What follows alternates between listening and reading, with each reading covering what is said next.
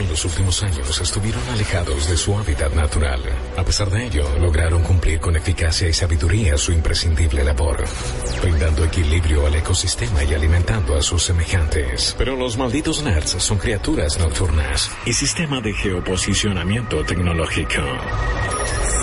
La noche los llama. Y ellos responden. Malditos Nerds, temporada 7. Las voces que más te gusta escuchar en la oscuridad.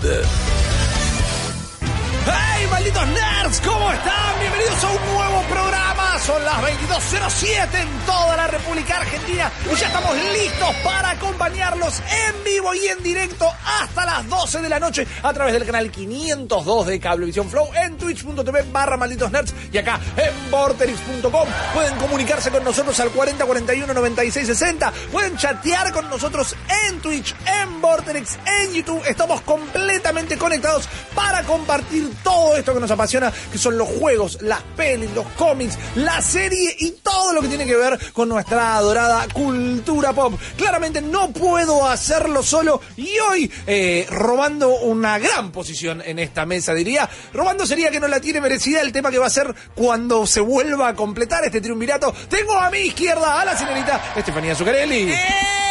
No estoy Amo- robando, estoy sintiendo el aura de Guillo. Me parece el, el- el aura de Guillo suena a, a colonia para después de bañarse. Claro, el aura, de Guillo. aura de Leos, ¿no? La nueva fragancia. Exactamente, pero bueno, estoy acá en la sillita, así que capaz que tiro gangas o Guarda. cosas así y empiezo a Se te bailar. escapa una Ya promo fue, directamente. No sé, qué sé yo, capaz que cosas que pasan. Me gusta. Pero mientras tanto aprovecho hermoso croma que yo tengo siempre en la cabina. Ahí está, Y no tengo nada verde, así que hay que usarlo. Bien, fantástico. Entonces me parece ideal. Recordamos para todos aquellos que estén caídos del catre, en este mismísimo momento, Guillermo Leos está en el aire. Está volando hacia la ciudad de Chicago. En destino final tenían un par de escalas los chicos.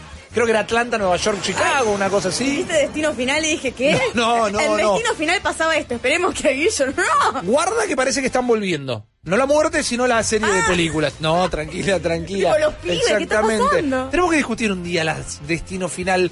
Es como que la primera estuvo bien, el resto, las otras 17 eh, tomaron su tiempo de prestado. Fue mi primer gran trauma de preadolescente. Que ahí empecé como, ¿y qué es la muerte? Ok. Que nos persigue Ah, a todos bueno, lados. Te puso Ah. súper existencialista. Sí, no, me pegó, me pegó re jodido. Sí, ok, sí. bueno, ya vamos a charlar. Guillo va a estar bien. Está en compañía de nuestro gran Jeremías Cursi, alias Chopper. Está en rumbo a la Star Wars Celebration. Y desde ahí nos van a contar todas las novedades eh, de lo que se revele, ¿no? De la nueva peli, de la nueva serie, del nuevo juego. Va a estar fantástico tener toda esa data. Por el momento esperamos que estén teniendo un buen viaje. Eh, tenemos que negociar con las aerolíneas para que tengan en las radios satelitales de los aviones que enganche malditos nerds Está bien, directamente. pero piola. Escuchame, Podemos ahí hablar. La pantallita. Y Guillo dice, los vi, ¿qué estoy Claro. ¿Qué estás usando mi esencia? No, claro, el aura de Leos. Encima podríamos hablar mal y es como que él se siente ahí. Es un capítulo de la dimensión desconocida. Cla- Está en el avión y dicen, en la pantalla están hablando mal de mí, ¿viste? Y la gente le mira la pantalla y no ve nada. No, no, ¿quién es? No. Me gusta, ¿eh? O no lo mencionamos, decimos, no, Guillo murió hace 15 años. No. Anotalo, anotalo que esa es buena. Pero vamos a la data directamente, vamos a meternos en tema, vamos a hablar de lo que está pasando en el mundo de los malditos y las malditas nerds. Arrancando directamente por un juego que no da la nota hace un ratito, Uf. claramente está teniendo competencia, pero se viene con algo que le sale muy bien, que suelen ser los eventos PvE. Estamos hablando de Overwatch, Steph. Exactamente, y más que nada hablando de eventos, estuvimos teniendo como eventos decepcionantes, Season Pass muy decepcionantes, y como bien vos decís, Blizzard sabe cómo agarrar y hypear a la gente, y hypear a su propio público, y después de varios días que lo estuvo ticiando, dice, bueno, yo les voy a explicar de qué se trata Storm Rising. Storm Rising se trata de vuelta, te vas para los archivos de Overwatch, que es como un flashback Ajá. acerca de lo que hacían Tracer, Genji, Winston, Mercy también. En esta vez, esta versión no está Soldier, pero más o menos qué es lo que hacían antes de que estallara todo el tema de no, acá la gente de Overwatch queda completamente prohibida. Entonces vos en este evento vas a poder enfrentarte y vas a tener que traquear a un ómnico que trabaja para Talon, que Ajá. son los villanos del Overwatch. Eh, lo tenés que rastrear hasta la isla de Cuba, que está sumida en una tormenta poderosa y que gracias a esa tormenta Maximilian va a poder escapar. Vos como eh, perteneciente al escuadrón de Overwatch tenés que evitarlo. Pero la parte que más nos interesa Sí. es qué cositas y qué regalitos vamos a tener eh, por este nuevo evento de Overwatch. A mí lo que me emocionaba un montón cuando jugaba así como intensamente eran estos estas semanas que te daban un montón de experiencia, porque con un montón de experiencia vienen un montón de loot boxes. Exactamente. Eh, que no hay que pagar. Que no hay que pagar, hay que ganárselo. Y ganárselo con mucho amor y con mucha, mucho empeño y no soltando la máquina en la semana que está el evento. El tema es que Blizzard todavía no dijo nada acerca de la experiencia, pero se dijo que había nuevos elementos cosméticos para ganar. Bien. Que está bien, yo lo apoyo completamente. 160 elementos cosméticos y que el evento va a durar del 16 de abril al 6 de mayo. Ahora, lo que empezó a ticiar de vuelta es que quizás va a lanzar un nuevo héroe y que ya tiene planificado seis héroes para lanzar este año. Bien. Es, una- es un montón, seis héroes. ¿Para llegaron en algún año a lanzar tantos? No. Seis héroes, no, la verdad que Pero no. ni de casualidad me animo a decir. No, pero está como en una rueda, ¿no? Como que últimamente estrenó eh, dos o tres héroes eh, de toque, no tuvo como el tiempo de espera. Creo que después de lo que pasó con, vamos a poner de ejemplo Doomfist, me voy Sí. un poquito más para atrás, que de repente se hizo todo este run run y quedó en la nada. Medio que la gente está bien, lo usó, eh, lo experimentó, hay mucha gente que le gusta y mainea Doomfist. Eh, después toda la mitología que armaron quedó como bueno, muy bonito, está bien, es uno de los malos. Y quedó ahí, quedó estancado. Hubo una cosa de, de dormirse. Lo que es extraño, entendemos que estuvo teniendo momentos bastante complicados. Blizzard, sabemos de la gente que, mientras no puedo afirmar que fue parte del, equipo de Overwatch, porque no se lo mencionó como tal, hubo pérdida de empleados, hubo despidos, el backlash de lo que fue el anuncio de Diablo, más allá que no se le puede echar la culpa a eso, debe haber generado algún tipo de, revuel- de revuelta dentro de la empresa.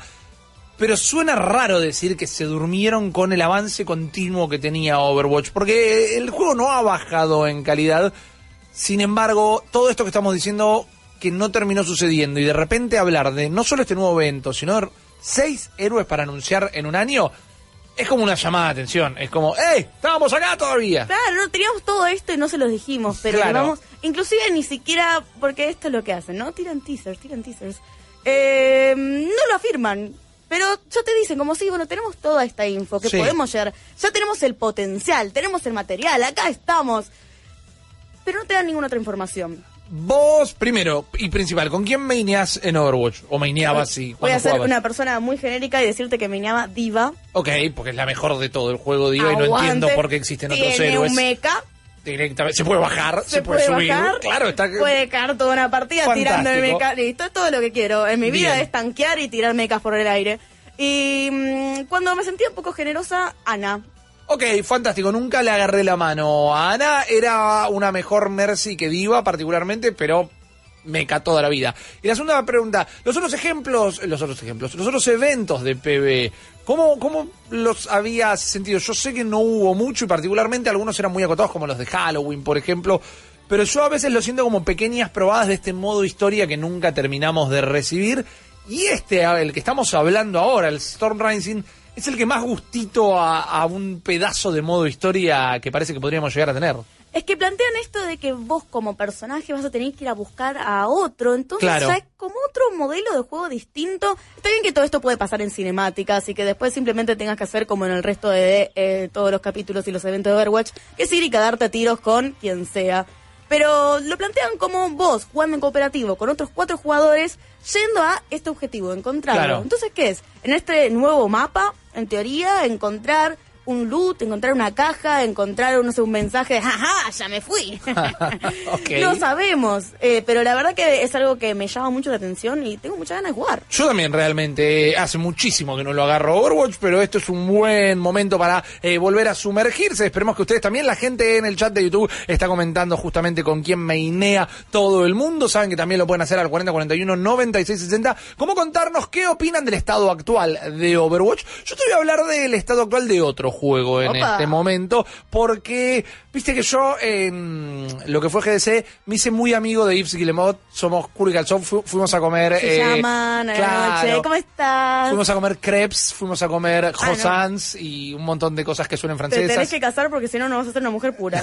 ¿Comiste Ok. crepes? Ya está. ok, fantástico. Por ahora charlamos nada más. Y en distintas charlas, en distintas entrevistas que estuvo dando el CEO de Ubisoft, que estamos mencionando justamente, Se refirió acerca de la saga Splinter Cell, una Ah. saga que nos saca un juego desde 2013 con el que había sido Blacklist directamente. Y la pregunta era, che, ¿qué onda, Ibs? ¿Sacamos otro, otro Splinter Cell? ¿No lo sacamos desde el 2016, 2017? Que hay rumores constantes, eh, han tenido un par de participaciones en la ronda de rumores. Es como, siempre estaba ahí al salir el nuevo Splinter Pero Cell no hubo liqueos ni nada, ¿no?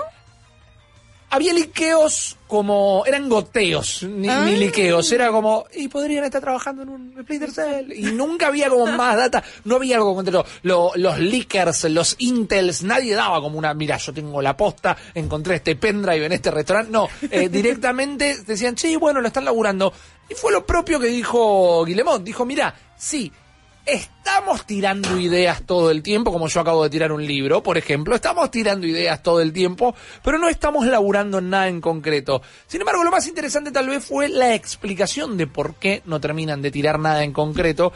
Y porque parece que es un juego que, dentro de lo que es la estructura de Ubisoft, los pone un tanto nerviosos. Oh. Como te decía, en el 2013 fue el último que salió, que era Blacklist. Era un juego que había sufrido un par de cambios, particularmente en las mecánicas, que fueron muy bien recibidas. Es un juego que a través de todas las plataformas estuvo hasta en Wii U, para que te des una idea, porque todavía... qué generoso que es el mundo, ¿eh? Bueno, era ese, esos primeros años de la Wii U que Ubisoft era tal vez el único third party que le daba apoyo. No nos olvidemos que hasta Assassin's Creed Black Flag tuvo versión de Wii U eh, y todos estaban bastante bien calificados, en promedio de 8, 9, como a lo largo de toda la saga mantuvieron siempre esos puntajes. Pero habían empezado a cambiar las cosas. No solo habían cambiado algunas cosas de, la, de las mecánicas de este famoso juego de stealth, juego multipremiado, juego que eh, para el principio del 2010 más o menos ya había hecho una cantidad de guita desorbitante directamente. Pero no solo habían puesto mecánicas nuevas, sino que habían agarrado mecánicas de juegos como Chaos Theory y Conviction y las habían mezclado y no quedaban mal, pero terminaba sintiéndose un juego... Un Frankenstein. Un Frankenstein, exactamente. Y además, esto a mí en lo particular no suele afectarme, pero entiendo que hay gente que sí. Habían cambiado el actor eh, de voz de Sam Ah. Fisher. Había dejado de ser Michael Ironside por eh, un ignoto Eric Johnson, que encima fue la única vez que trabajó en un videojuego. Que no lo vamos a jugar, pero digo, nunca había hecho nada, nunca hizo nada después. No fue como la mejor de las experiencias. El cambio de un seiyuu, un doblajista, Ajá. si querés, es, eh, me parece un asunto muy sensible. Porque eso nos pega Sí. mucho, o sea, vos como fanático, cuando no estás escuchando a tu personaje, hay algo que nunca te cierra y es algo que siempre te va a un nivel inconsciente, quizás a incomodar a lo largo que vos vayas jugando el juego. Exactamente. No sé Eh, si podés acostumbrarte a eso. Yo creo, o en el caso personal, y estoy hablando solo por mí, 40, 41, 96, 60 para sus propias experiencias, me pasa más que nada con los doblajes latinos, tal vez. Eh, eh, yo a los juegos me gusta jugarlos en su idioma original, pero claramente venimos de un bagaje cultural de escuchar eh, generalmente los dibujos animados con un doblaje latino, y me cuesta agarrarlos tanto en su idioma original como si cambian las voces. O sea, el cambio de las voces de los Simpsons, que fue polémico en Ah, inglés, sí. No me cambió nada, pero el cambio de Humberto Vélez al nuevo actor en el doblaje latino, sí, y para mí es por eso, por eh, la cantidad de tiempo que vos has pasado con estas franquicias y cómo terminaste adoptando como única posibilidad esas voces.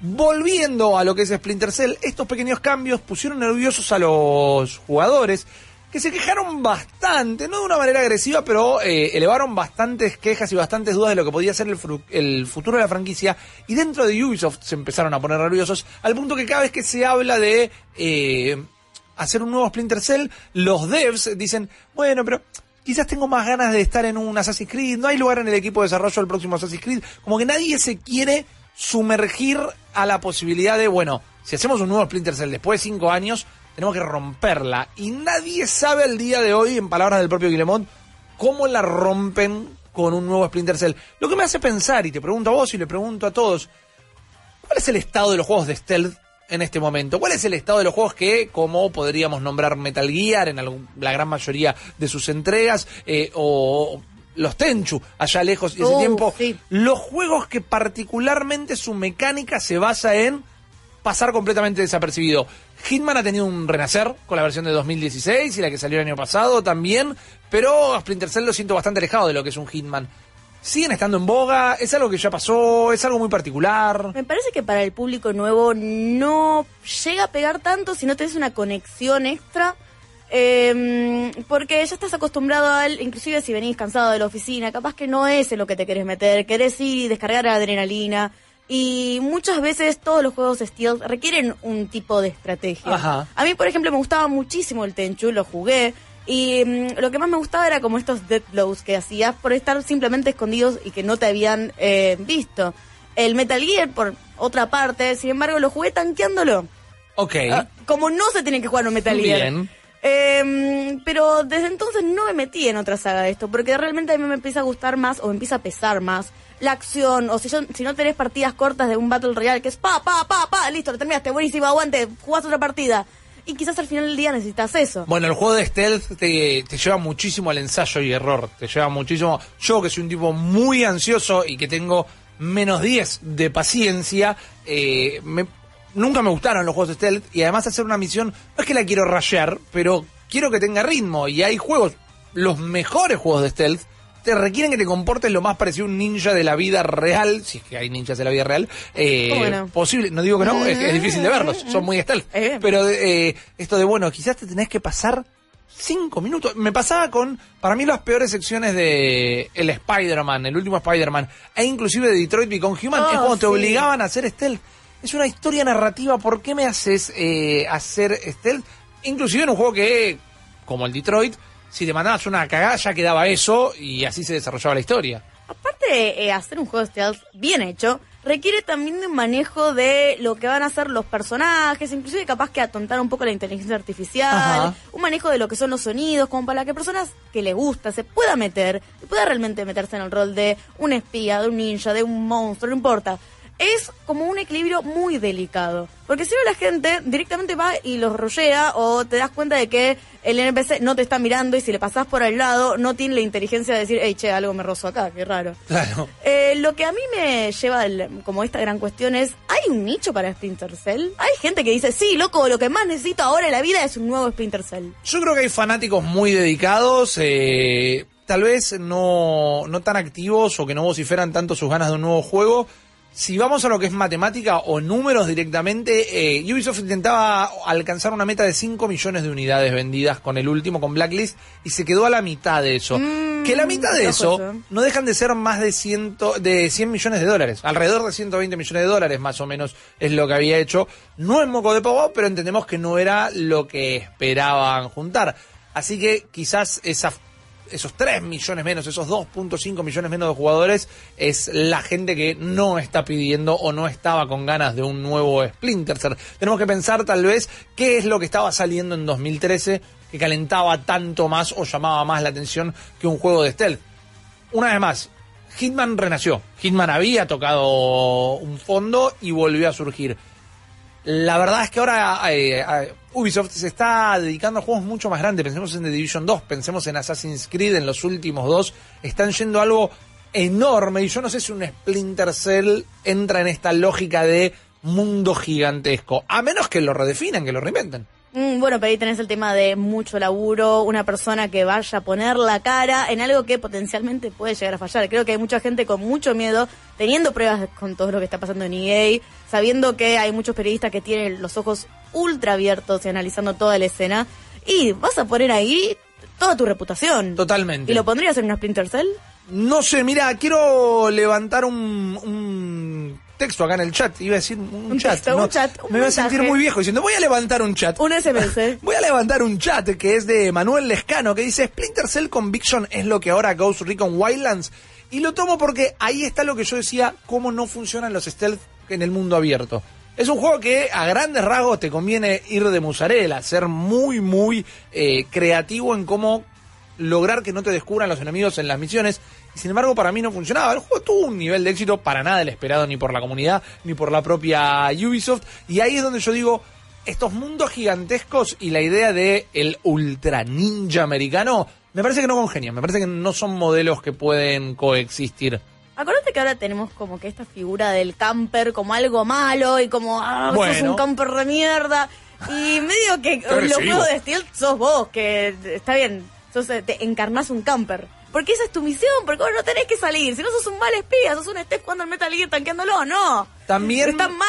me parece que hoy por hoy hay una hay un gran nivel, eh, o, o están a una mayor altura el nivel de diseño de escenarios, de niveles, de misiones. Y el stealth, más allá de cambiarte las cosas de lugar, la mecánica es una sola, que no te vean. Quizás no estamos encontrando la manera, o ellos no están encontrando la manera, porque yo no estoy desarrollando nada, de encontrar que un juego de 10, 12 horas se sostenga todo el tiempo eh, con ese tipo de mecánicas, como lo hacía en otro tiempo. No sé, quiero escucharlos a ustedes al 4041 9660, los veo activos en el chat, así que quiero saber su opinión acerca de este género y particularmente si quieren que regrese un Splinter Cell. Nosotros tenemos un montón de cosas para el programa de hoy, tenemos los lanzamientos de la semana, vamos a estar hablando de algunas novedades y algunas locuras, pero también ahora, dentro de un minuto, en el próximo bloque vamos a estar hablando que es eh, de algo muy importante, que va a ser una marcha, una movilización dentro de un juego online, eh, buscando visibilizar la falta de inclusión en el mundo de los juegos en línea. ¿Quieren charlar con nosotros al respecto? ¿Tienen testimonios propios? 4041 9660, vengan, súmense, ya arrancó un nuevo Malditos Nerds y queremos hablar con ustedes. Volvemos en un minuto. ¿Cómo andan, malditos y malditas nerds? Estamos acá en el aeropuerto internacional de Seiza. Estamos a punto de embarcar. Primera parada es Atlanta, después era Nueva York y después finalmente Chicago para la Star Wars Celebration. Pero hoy ya estuvo el primero de los anuncios, de los tiseos, como nos gusta decir a nosotros. Ya metieron como un póster, una imagen de lo que es Jedi Fallen Order, el juego de Respawn Entertainment publicado por Electronic Arts y que es una de las, me parece, estrellas de la Star Wars Celebration. Lo estamos súper esperando. Vamos a tener panel, entrevista, vamos a estar haciendo un montón de cosas y lo van a ver acá por Malditos Nerds, el programa, nuestras redes sociales, por todos lados. Eso ya lo saben. ¿Qué mostraron? Es una imagen sola que me recuerda bastante la etapa de Jedi Academy, por ejemplo. Me encantaría ver si tiene algún tipo de conexión. Ojalá que así sea. No sé, habrá algún personaje de lo que era Jedi Knight. Estará acá el Qatar. En teoría lo borraron del canon. Así que no lo sabemos. Pero ojalá haga un regreso. Eh, sabemos que el juego láser Respawn. Sabemos que va a estar basado en combate de sables láser tendrá una porción muy importante a nivel single player. No sé qué harán con el multi, tendrá multiplayer, saben que todos los juegos de EA tienen que ser medio como servicio. Esas son un poco las dudas que nos vamos a estar sacando recién en este fin de semana y en la Star Wars Celebration. La imagen muestra lo que parece ser un sable láser, quizás un poco roto, y un mensaje que dice Don't stand out. ¿Qué significa eso? Es, hey, no levantes un poco la cabeza, no, no avives giles, por así decirlo, porque sabemos que esto transcurre entre episodio 3 y episodio 4. ¿Qué pasa? Los Jedi fueron eh, prácticamente masacrados y prácticamente extinguidos con la Orden 66, con la ayuda de Anakin Skywalker y obviamente el emperador Palpatine en lo que fue el final de episodio 3. Pero en el medio, ¿qué pasó? Quedaron algunos. Ah, En algunas historias de Star Wars lo venimos viendo, en algunas partes animadas, en cómics, en todo ese universo expandido. Sabemos que queda Obi-Wan, sabemos que queda Yoda. Y sabemos que también estará nuestro protagonista, o nuestra protagonista, no lo sabemos, de Jedi Fallen Order. Más allá de eso, se ven un par de runas, un par de cosas que nos recuerdan, obviamente, a la Orden de los Jedi.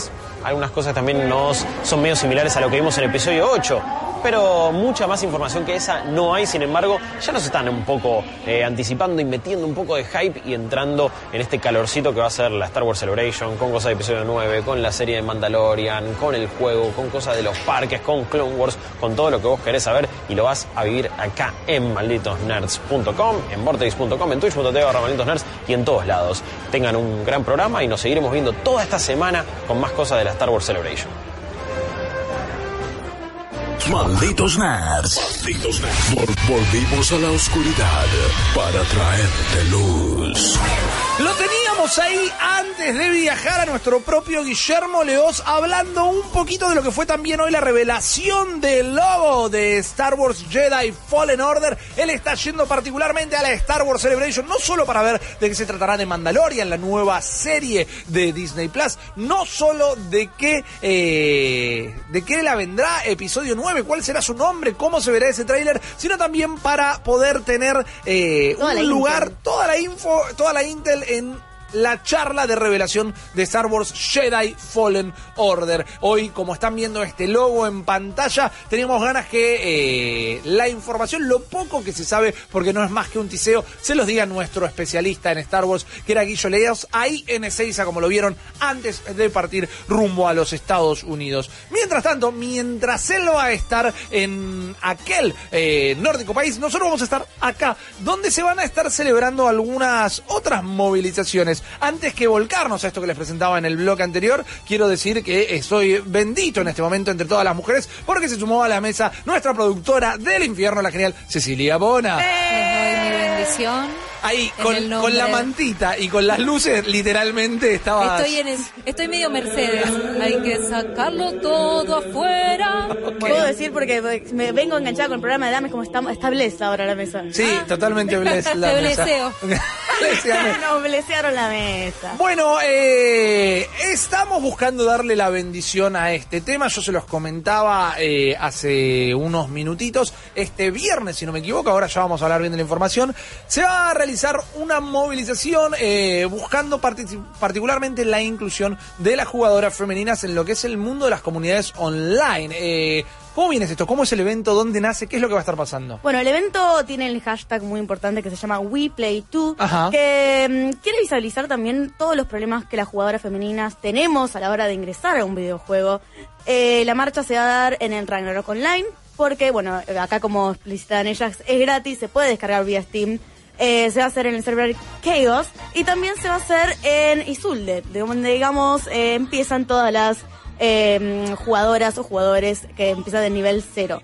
Ahora, ¿qué es lo importante de esto? Eh, esta marcha no solamente sirve como para visibilizar los problemas que tenemos como jugadoras, sino para poder cuestionar un poco los roles que nosotros asumimos cuando estamos jugando. Vos como hombre decís, ah, bueno, yo estoy acostumbrado a que me puteen o que me traten de nenita que no sé jugar, y yo así que esto, este problema no me toca a mí. Eso también cuestiona una marcha como WeToo. Pero antes que nada, yo ya les vengo diciendo, no, el tema de los acosos, pero les gustaría mostrarles un video que subió una Twitcher hace un año que hizo una escalada y una cascada de, de videos después que otras Twitchers también estuvieran anunciando de su experiencia como jugadora y el acoso que vive cada vez que quiere entrar a una partida de Overwatch. Patas, tenés el video, vamos a mostrar ahora un poquito de lo que le pasa. Go back to the kitchen. Excuse me? Uh, I'm pretty sure I didn't stutter. Okay. That's a mercy main. Mm, Well, I can play whichever healer. I just am playing a lot of Mercy because she's How about really you play, good. go to the fucking kitchen? Ok, eh, contundente todo esto. Para quienes no manejan el inglés, cada vez que se abría la boca y su voz denotaba que era una mujer, la mandaban a la cocina. Brutal cuando la mina dice, perdón, ¿qué dijiste? Y el flaco le responda, eh, le responde, eh, no tartamudeo. O sea, onda, me entendiste lo que te dije, sin ningún tipo de decoros ni, ni ningún tipo de disimulo. No, absolutamente. Aparte, estos eran los clips más suaves de lo que le pasa a esta chica. Un poco más adelante, después, lo que le sucede es que está eligiendo un personaje. Le dicen, ¿por qué no elegís un personaje como cualquier mujer debería elegir? Porque después resulta que las mujeres solamente sirven para que estén en la cama y ya. Y creo que lo que más me repercute de esto es que no es que haya un solo, y lo voy a decir, sí, un solo boludo en el aire, sino que tenés 10 jugadores que al principio en las pantallas están escuchando lo que está pasando y ni una sola persona se levanta a decir nada. Esto es lo que también We Play 2 es lo que está intentando lograr una comunidad, un sentido de pertenencia. Hay un montón de jugadoras y estamos presentes. Sí, lo que en realidad tenemos que, lamentablemente o afortunadamente, no sé, no- nos colocan el rol de tener que tomar un partido, pero eso siempre implica una explicación previa. Porque, por ejemplo, yo estoy leyendo el chat en twitch.tv barra malditos nerds y Ed Brizuela dice, ¿qué problema tienen las mujeres como jugadoras? Desde la ignorancia lo pregunto. Se interpretó su pregunta desde la buena leche que él manifiesta que está, que está teniendo acá con esta pregunta, nosotros tenemos que, de alguna manera, ir desandando esa pregunta. ¿Cuál es el problema que tienen las mujeres? Más allá de que las manden a la cocina. Primero y principal, los videojuegos cuando no eran a través de Internet, cuando no podías conocer a la jugadora o al jugador del otro lado, cualquier persona podía acceder. De hecho, en mi casa éramos la mayoría mujeres y una compañerita de mi hermana le regaló un Family Game y fue como, ah, mira, un Family Game, lo que juegan todos. No Claro, fue, estalló. ¿Por qué no se lo regalaron a mi hermano? Como si podía llegar a ser, ¿por qué una pelota se la regalan a mi hermana? El juego todavía en ese momento no estaba tan marcado. Después, lamentablemente, la comunidad, y esta es una observación, se las tiro después a ustedes para que también agreguen las suyas, pero la comunidad terminó haciendo que esto pareciera que es un universo absolutamente masculino, cuando las chicas, por ejemplo, podemos tener nuestro lugar jugando sin que el otro se dé cuenta. Y el problema empieza cuando el otro se dé cuenta, se da cuenta lamentablemente, se da cuenta que está jugando contra una mujer y empieza a tener problemas, empieza a no a tartamudear como este muchacho dice, no, no, tartamudeé, te mandé a la cocina empezamos a tener inconvenientes con el que está del otro lado, porque interpreta que no puede jugar con una chica, porque la mujer tiene, en este caso, menos aptitudes jugadoriles, te lo digo así, y mal, que los hombres. Esa es una, una, una falacia. Completamente, más que nada por un tema de estar asumiendo mi práctica o mi no práctica eh, dentro de un juego que no tenés que probarle a nadie. Eh, no tenés que probárselo a tus jugadores y no se lo vas a preguntar a, a otra persona porque se lo estarías preguntando a una persona solamente porque le escuchaste su voz. Y mm, voy a traer acá el testimonio de Valena Andrade, que es una artista, ilustradora y diseñadora 3D, que está ahora trabajando en el estudio argentino Lemon Chili, que en una entrevista que le hice, ella me comentaba que solía ponerse un nick de hombre, que no es para nada común esto, yo creo que lo he hecho. Eh, para que no lo molestaran, para que ella pudiera ir, expresarse, eh, hablar, que, que nadie no tuviera una repercusión personal. Porque no solamente el problema que tenía era porque, bueno, quería esconder el hecho de su género, Hmm. sino que también el tema de cuando uno es mujer y está jugando, de repente siente la presión de, uy, bueno, yo sé que toda esta gente va a estar esperando que juegue mal, tengo la presión de ir y demostrar. Y muchas veces uno vuelve de la oficina, uno quiere jugar para el orto, citando a Rippy, y, no, y, y no, uno no quiere representar nada, quiere simplemente jugar. Interrumpe el disfrute directamente, porque, porque- si no vas a poder expresar o tener tu expresión de gozo, que es justamente sentarte a jugar, o la tenés que esconder y disimular, ya no hay disfrute de por medio. Me parece que a nadie le resulta cómodo tener que estar demostrando todo el tiempo, como dice Steph, y a nadie le resulta cómodo tener que estar marchando adentro de un juego para promover la visibilidad de las mujeres en el gaming. O sea, hay otras cosas re lindas y copadas para hacer, pero tenés que ar- organizar en este caso eh, este movimiento que vamos a tener este viernes. Eh, tenés que organizar una cosa así para demostrar que somos, que estamos, que venimos haciendo, que la representatividad existe, que aunque no la muestren, las chicas están. Es muy incómodo por esto, porque te, te sentís obligada a ocupar un lugar, a tener un rol, a decir que estás, a decir quién sos, cuando al resto de las personas, en este caso a los hombres, no se les pide lo mismo, no hay una credencial. Vos podés jugar FIFA, por ejemplo, ¿no? Que es un juego que probamos todos, que intentamos jugar, algunos lo hacen mejor que otros. Vos podés jugar FIFA, ser varón y ser o ser mujer, y te puede salir bien o mal, y podés disfrutar o no. De última sin sos un manco, pero nadie te dice como sos poco hombre porque no sabes jugar al FIFA. Exacto, y si vos jugás mal y sos varón, no te van a decir poco hombre, pero si vos jugás mal y sos mujer, te van a decir las mujeres no saben jugar a nada, esto quiere decir, vayan a la cocina o retírense o hagan otras cosas de Pero ¿qué mujeres. haces acá? Es muy incómodo, es, muy incómodo. Es muy incómodo. De hecho, también retomando esto, eh, quiero rescatar una de las imágenes que tiene WePlay2 en, en su Instagram, que es un cartel que dice chica gamer con el chica que está eh, completamente tachado. Y quiero llegar también acá, porque hablando de representación y representatividad, Bien, va, no es fácil. eh, no, no es fácil, es larga la palabra. Eh, esta marcha no solamente habla de mujeres que visibilizan del tratamiento, sino creo que viene pues con una circunstancia detrás que es la nueva ola de feminismo, que habla de cuestionar el rol que tenés, cuestionar el por qué el resto de las personas no lo mandó a callar a la persona que le decía esto a esta chica, o que ve que están tratando mal a uno de sus compañeros, o que inclusive capaz que hay una persona que le está costando, ven que es nivel bajo, y en lugar de eh, generar como un ambiente tóxico, decir, che, bueno, para, esto no está bueno. Y esa es la redefinición. No solamente nos toca a nosotras como mujeres, sino creo que es un análisis más grande eh, como comunidad. Por ejemplo, Rippy, vos ayer decías, y estábamos hablando del League of Legends. Sí. Eh, no, bueno, yo ahora si me meto a jugar a League of Legends, aparte de comerme un montón de puteadas, porque bueno, ya sabemos que muchas veces la comunidad del LOL es saladísima. Correcto. ¿Por qué? Como alguna vez pasa eso por la cabeza de cuando uno entra, uno asume que se tiene que comer puteadas. Creo que estas cosas son las que te hacen, vamos a usar esta palabra que quizá no quiera tanto, pero es justamente esta palabra, de construir un poco el mensaje. No tenés por qué comerte puteadas. Sabemos que eh, la comunidad gamer eh, muchas veces puede pasarse de tóxica, pero no debería hacerlo.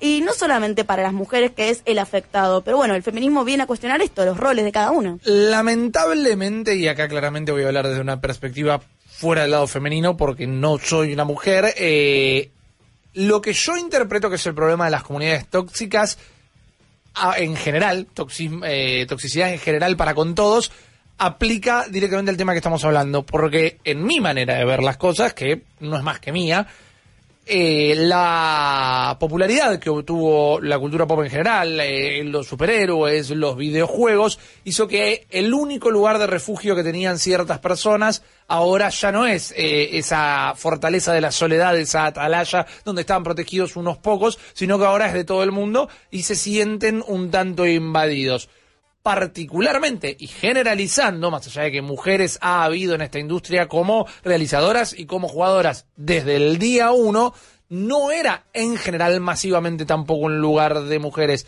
La masividad de todos estos elementos hizo que más gente los descubriera y más gente los empezara a disfrutar. Entonces, los que se quejan son todavía los que reclaman no había lugar para vos acá. Se lo reclaman a un montón de gente, pero como en general, una vez más, eran las mujeres quienes menos se acercaban a esas cosas o que a, quien menos le daban cabida desde un principio, cuando ya no pudieron dejar de no darles cabida, eh, es más fácil también salir a quejarse.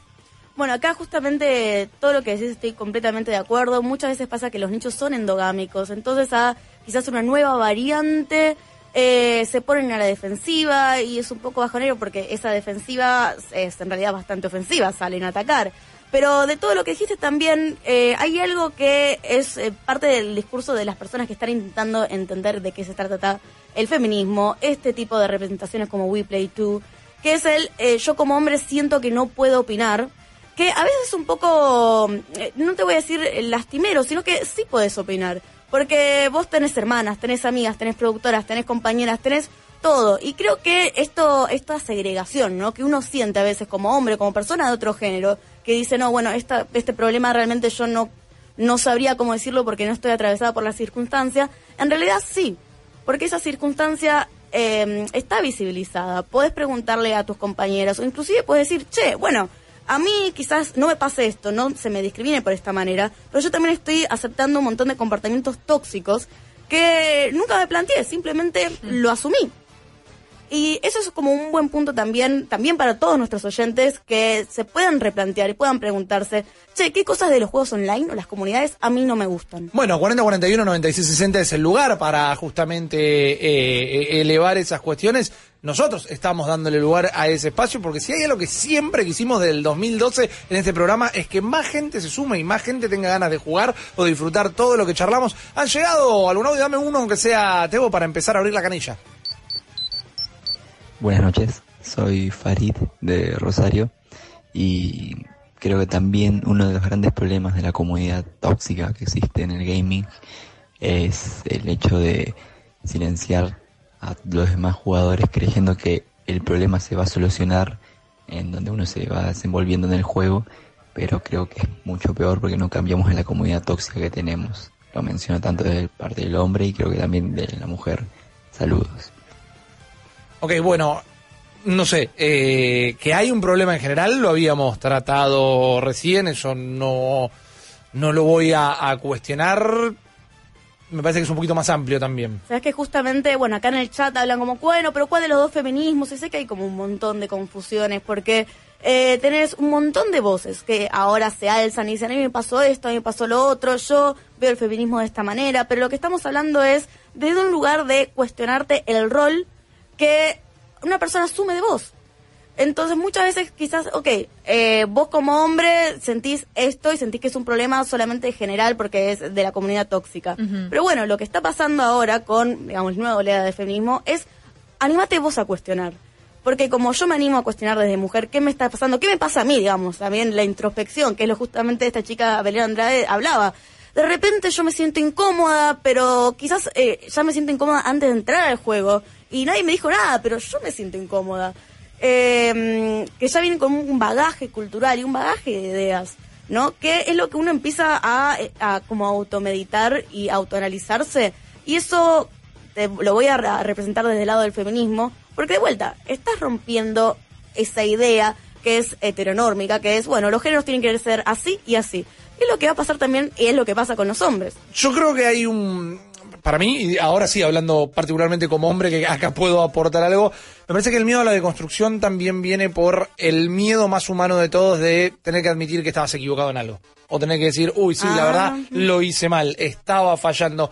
Porque nadie quiere estar mal, nadie quiere quedar mal, aunque a veces no se dan cuenta que están quedando mal diciendo algunas cansadas, pero digo, admitir un error es mostrarse disminuido de alguna manera, entonces, y no, yo no voy a, a admitir que había hecho algo que está mal. Inclusive por momentos, cuando hay gente que, que- que termina haciéndolo, eh, se la termina juzgando. Y bueno, acá no vamos a tomar ese lugar. Inclusive, más allá de que voy a agradecer el mensaje de nuestro amigo de Rosario, es el momento para que las chicas manden el audio. Sabemos que están en el chat. Estaba leyendo justo algunos mensajes de chicas que llegan por privado. Mándenlos en el chat o mándenlos al 4041 9660. No hay necesidad de que sea por privado. Sí, tenemos también eh, algunas malditas nerds que siempre nos mandan sus audios. Lamentablemente no son muchas y digo lamentablemente porque me gustaría escucharlas más y sé que están a veces cuando hacemos algún sorteo o estamos regalando Claro. entradas o lo que sea, aparecen y siempre escuchan el programa. Y es importante también que eh, salgan y lo digan. Y me gusta en realidad retomar esto porque la semana que viene en Cyberix y Sports, que ustedes pueden escuchar todos los miércoles a las 24 en Vorterix, eh, nosotros vamos a tener una entrevista con eh, Solsix, que es una de las chicas que está en el equipo de Isurus de CSGO. Ajá.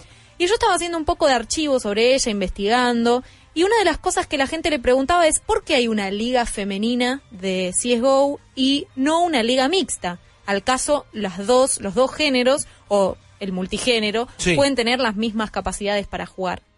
Y ella contestaba, o alguien en Twitter contestaba, eh, sumada a ese hilo, que en realidad tiene que ver con una cuestión de representatividad y de un- hacer una liga inspiracional. Que vos la, aspiracional quiero decir, que vos la puedas ver y decís, ah, mira, hay un montón de chicas jugando, están todas agrupadas acá. También hay ligas mixtas que te pueden gustar o no como entretenimiento, como un- una cosa eh, por ahí más bien eh, natural, que vos te sientes a ver. Pero si hay una liga toda de mujeres, otras mujeres dicen, ah, mira cuántas chicas como yo también están jugando y te invita a hacerlo. Es como sentirse parte de una comunidad o por lo menos sentirte tentada. Si hay un montón de chicas jugando, no es que estaban todas en las gavetas o en Claro. las cocinas porque se habían ido de una patada cuando el pibe la mandó a cocinar, sino que habían seguido jugando. Y ahora están las ligas y se pueden presentar, jugar, ganar y sentir que representan, por ejemplo, a su país, a su equipo, etcétera, etcétera, etcétera. Inclusive creo que saca un poco la presión de, bueno, es por eso ah, también atacando una de las preguntas, que es como, bueno, estás eh, segregando ahí a, a las mujeres. No, saca un poco la presión de yo tengo que representar acá estoy jugando en una liga mixta, que obviamente estoy segura que se la bancan, no tienen ningún problema en hacerlo, como bueno, la mayoría que uno empieza a ocupar un rol, va y hace su trabajo. Pero mm, de pronto cuando lo, ligás a algo eh, que tiene que ver con el ocio, algo que querés hacer para desconectarte, realmente necesitas a veces un espacio. Y creo que WePlay 2 está hablando de eso. No está agarrando un espacio, un momento, un lugar para que las jugadoras femeninas o las personas que también se quieran mo- unir a la causa puedan decir, eh, puedan como cuestionar y que la gente también diga, che, ¿por qué se necesita este espacio? ¿Qué está pasando? Ok, yo tengo una pregunta con esto. Es mi única duda de lo que es eh, esta marcha que se realiza el 12 de abril a las 10 de la noche, ¿verdad? ¿Por qué hacerlo en el Ragnarok y no hacerlo en un juego mucho más grande? ¿Por qué no hacerlo en Fortnite, que también es gratuito y más allá de que claramente si te quedas parado en un lugar te van a venir a pegar un tiro? Pero si hay un montón de gente movilizando, decimos a tal día, a tal hora, no importa en qué server nos toque, caemos todos en eh, picos picados y nos plantamos ahí. Y nos matan y nos metemos en otra partida y nos volvemos a quedar ahí justamente en señal de protesta, que esta movilización es una protesta al fin y al cabo. Porque era un juego que está teniendo menos de mil jugadores eh, concurrentes en este momento. Siendo como que se pierde un tanto el mensaje. En un principio las chicas hablaban de que esto era porque era un juego gratuito, pero sí entiendo muy bien poder hacerlo en un juego masivo. Yo le diría que puede llegar a ser un siguiente paso y sería algo excelente. Es como una especie de boicot, si quieres decirlo, o Mm. algo muy visible, ¿no? El tema es que cuántos jugadores y jugadoras tenés que juntar haciendo lo mismo y mm, en qué servidor, cómo repercutís. No digo que no sea posible, digo que requiere capaz que una planificación un poquito más eh, metacrítica, vamos a decirle, más eh, global acerca de cómo lo vas a hacer por una cuestión técnica. Ok, fantástico.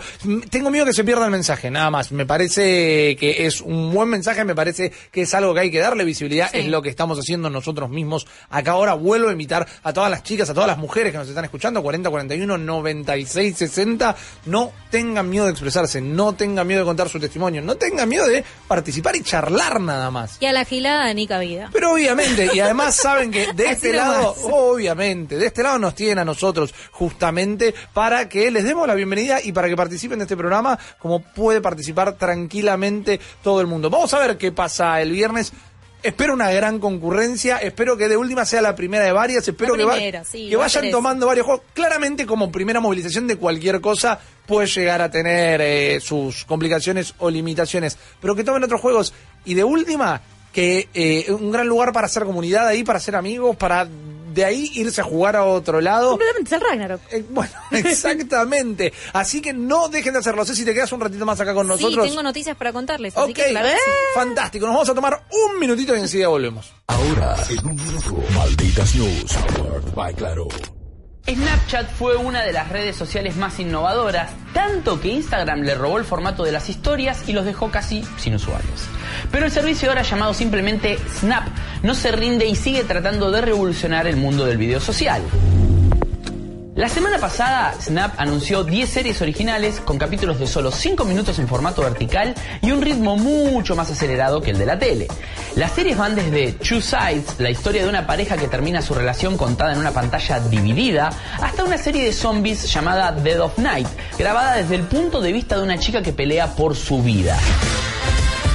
Snap también anunció Bitmoji Party, una colección de simples minijuegos multiplayer. Todo este contenido es gratuito y quién diría que en 2019 íbamos a estar pensando en volver a instalar el viejo y querido Snapchat. Malditas News, powered by Claro. Más información en malditosnerds.com. Malditos Nerds, Malditos Nerds, temporada 7. Acá estamos, malditos, acá estamos. Voy a bajarme el Ragnarok Online después de tanto tiempo para meterme en esa marcha, seguro. Ahí está, ahí está, empiezan a llegar las voces, sigan mandando.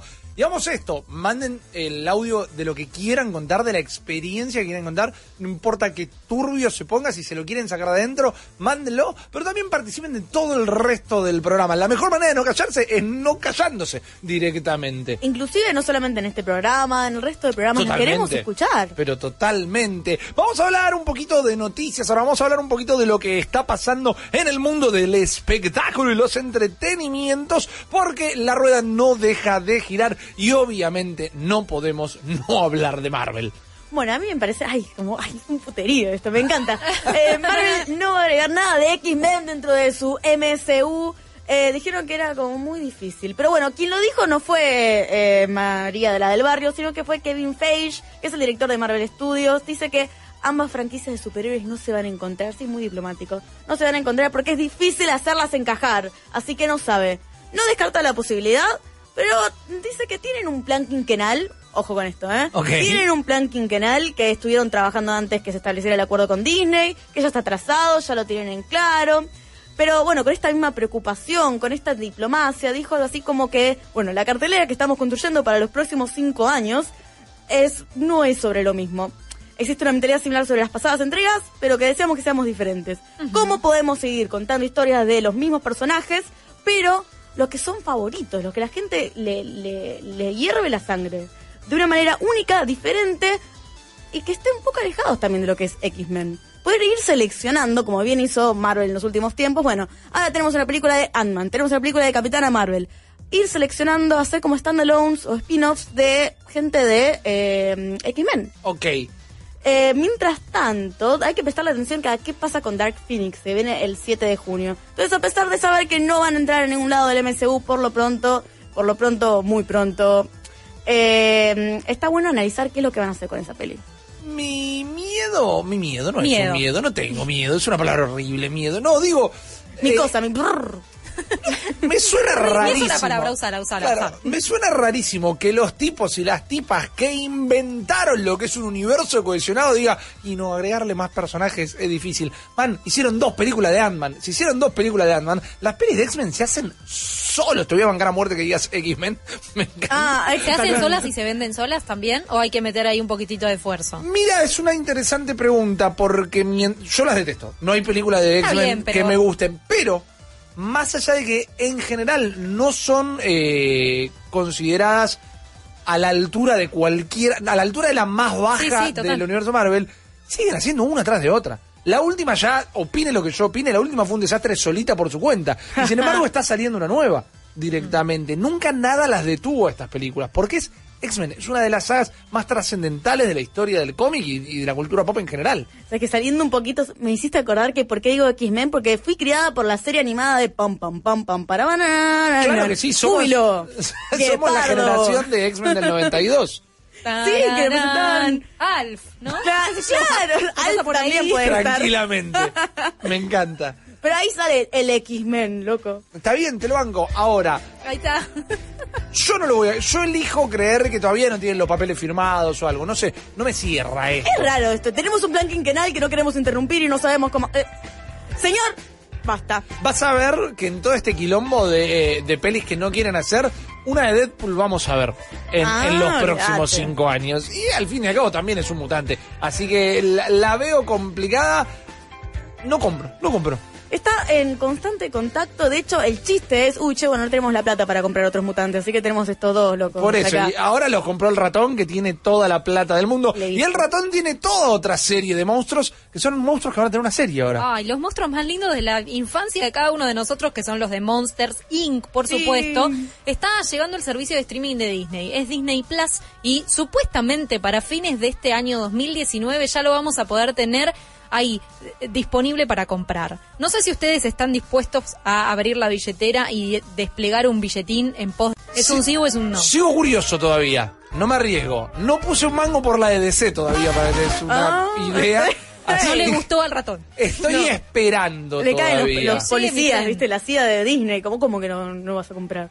Sí, totalmente. Bueno, los monstruos de Monsters Inc. se vienen a la pantalla chica, en realidad a la pantalla de streaming van a estar on demand con una serie que va a, ser- va a estar sucediendo seis meses después de la primera película. Recuerdan que la primera película termina con los personajes eh, rearmando la planta de sustos. En realidad ahora va a ser una planta de risas y se intercalan. Mike Wazowski empieza a ser ¡Qué el que ingresa a las habitaciones. Bueno, esta historia va a suceder seis meses después, con un personaje nuevo que va a ser como la especie de protagonista, que se va a llamar Taylor Tuxman, y va a estar interpretado por la voz de Ben Feldman, que es un actor que no lo tenemos en el radar porque se ha dedicado más que nada al teatro, estuvo en la serie de eh, La niñera de Fanny, pero no la niñera, la niñera, sino cuando ella hace la vida de ella y él interpreta a su hijo. Exactamente, Ah, es un gran actor de reparto que nunca hace nada, nada. Tenía un papel muy particular en una serie que era eh, Drop Dead Diva, que era una... ¡Ah, Drop the Diva! Drop Dead Diva, exactamente, no sé por qué dije Diva, era una, una chica super diva que fallecía y revivía, reencarnaba en el cuerpo de una chica con sobrepre- sobrepeso. Y él era el ángel de la guarda, era como el que le dictaminaba las cosas que tenía que hacer en la Sí, tierra. ah, ya sé, ya lo ubico el pibe. este. Pero digo- un pibe con cara de bueno, que este, está muy buena onda. Pero jamás tuvo un protagónico en Nunca su en su vida. vida. Bueno, acá le llega en realidad poniendo su voz Con cara de monstruo. Taylor Tuxman. Es un monstruo que en realidad trabaja en la planta de, de risas ahora. Es un mecánico muy talentoso. Dicen que es muy ansioso. Esto es lo que se reveló porque en realidad no hay información oficial de Disney, sino que hubo algunas entre filtraciones, información de prensa. Parece que todo legal, pero no como un comunicado en sí. Parece que este monstruo va a morir por querer trabajar con Mike y con Sullivan, que van a estar ya como monstruos ascendidos, ¿no? Claro. ¿Pero va a morir o va a morir? Muere por, pero no va a morir Ah, literalmente ok, ok, porque ok. si no ya Se pone oscura la Capaz que era fantasma, no sé. ¿Por qué hay monstruos y no fantasmas ahí? Podría ser. Vayan pensando porque se los voy a preguntar cuál es su personaje favorito en las en la película. A ver, Perfecto. Mientras pensamos esto, yo tengo una pregunta. Hay dos personajes que son dos cadetes dentro de la empresa que son súper fanáticos de Sally, por ejemplo, que Ah, Sí. todo el tiempo están como muy atrás de esos. Los plomeros. Los plomeros no son ninguno de estos. Solo Cecilia Bona puede tener la data que esos dos eran los plomeros. Son los plomeros. Te digo por qué lo sé, y esto viene un poco a la pregunta, porque son personajes que van a estar en esta serie, que no les dije cómo se llama, a propósito, se llama Monsters at Work, que es como los monstruos en el trabajo. Sí, es como un juego de palabras con Men at Work. Exacto, y va a estar rondando todo el tiempo la oficina. Claro. Y eso también habla de los personajes que no pueden faltar, entre otros estos dos plomeros que van a estar interpretados por los mismos actores de voz que en su momento los interpretaron. Lo mismo pasa con Mike y con Sullivan, que van a estar otra vez con Billy Crystal y John Goodman, así que eso es una buena noticia. Es como Totalmente. que el reparto sigue siendo el Yo mismo. banco Billy Crystal a la muerte. Sí, bueno, y yo, eh, Sully y John Goodman te suena en la cabeza y no te lo puedes sacar. Es una voz grave Total. y, y cerrada. Bueno, personajes que no pueden faltar para ustedes en esta serie porque los aman y los llevan en el corazón. Yo quiero un seguimiento de pon esa cosa horrorosa y pam, pam, pam, pam, que era la obra de Mike Wazowski que al final de la primera película te dicen que él hace como una especie Bueno, de show. po- podrían Sí. hacer la obra Sí. directamente. O sea que vos te casás con, Con Mike Wazowski. Wazowski, sí. Eh, yo, ne- Está. yo necesito un intercambio una vez por capítulo, aunque sea con hiciste tu papeleo, Wazowski. No sé cómo llamaba la vieja, pero Quiero- la Nelly. Quiero-. Las imitaciones. Ahí va, ¿no? No, ahí estaba el momento del stand-up, parecía, ¿no? Este es el tráiler de la primera película que ya tiene como veintipico de años y nuestras infancias No lo lloran detrás de ese dato. 2001, son 18 años de Oh. Monster Inc. Ya, ya puede sacar el registro. Eh, qué triste. Bueno, eh, ese personaje que dice Rippy, no ordenaste tu papeleo anoche, que todos alguna vez usamos para en- eh, hacer reír a nuestros amigos, en algún momento siempre esa frase va, se llama Ross. Y ella va a estar en la, en la serie, Ajá. porque son seis meses después de una película que terminó con el despido del jefe, Claro. pero Claro. no con el- la renovación completa de la planta. No la así que. Ross va a estar. Así que no ordenaste tu papeleo anoche, Bien. probablemente tenga un alivio cómico, si es que necesita más alivios cómicos, una serie sobre Monster Inc. También va a estar el Yeti. El Bien. De Pierce. Cleia, que era la eh, Celia, perdón, que era la novia de Wazowski, la que tiene todas las serpientes y cuando se enoja, pss, Sí. le tira la, la, las Las serpientes cascabel Mm. salen así a la luz. Ella va a estar, va a haber un nuevo jefe, van a estar los plomeros y va a haber personajes nuevos como la mamá de Taylor, que es este personaje que les decía, que es quien va a ser el protagonista de Monsters at Work. Parece que la vamos a ver el año que viene, 2020 para Disney Plus. Ok, me- ya me inclino más a, a la suscripción. Cada vez hay Epa, más material que me interesa. eh. Les tiro el dato hashtag, el dato. El dato hashtag. La voz de Ross, la voz de Isis papeleo, exactamente. Eh, él hace un hombre que se llama Bob Peterson, que es la misma voz del perro de Up, No. de Doug. Ah, no me gusta. Claro. ¿No te gusta Up de ninguna manera? ¿Querés que esto se transforme en una discusión? La empecé yo. ¿Querés que esto se transforme en una discusión sobre No, no. películas de Pixar? No, está bien, vamos a... No, porque puede llegar a ser un Battle Royale de películas de Pixar. Vale decir igual que a mí no me gusta Up, no la recuerdo, pero porque sé que lloré mucho. Y no como, ay, eh, era muy sentimental, era pa- tipo palos, leche. palos, palos, es mala leche. Es una película mala leche. Eh, y vamos a hablar de Battles Royale. Porque se viene uno nuevo, ¿no? Tenemos Fortnite, eh, Apex. tenemos Apex, tenemos... Ah, PUBG. Pa- Exactamente. Exacto. bien. Eh, vamos. paso. Te ganaste Eh, el viaje egresado en una referencia que entendieron tres personas a esta altura. Pero se viene un nuevo eh, Battle Royale o estarían intentando desarrollarlo porque es un Battle Royale en la vida real. ¿Qué es esto? Es un millonario excéntrico que pidió que no se revelara su nombre, que tiene el plan de, uno, estamos escribiendo ¿no? en, la, hoji- en la pizarra de planes, uno, comprar una isla. Como un, un genio maligno. Exactamente. Está bien, si hay uno que compró la luna, comprar una isla no es nada. Exactamente, ahí ¿No será Elon se Musk? No, bueno, pues sí, bueno, tranquilamente. Con las boludeces que está haciendo Elon Musk en este momento. Me cuesta decirle boludez a un tipo que eh, va a mandar eh, justamente una tripulación a Marte, ¿no? Pero cuando el otro día sacó un rap en honor a Arambe, este gorila que había muerto y que fue memificado.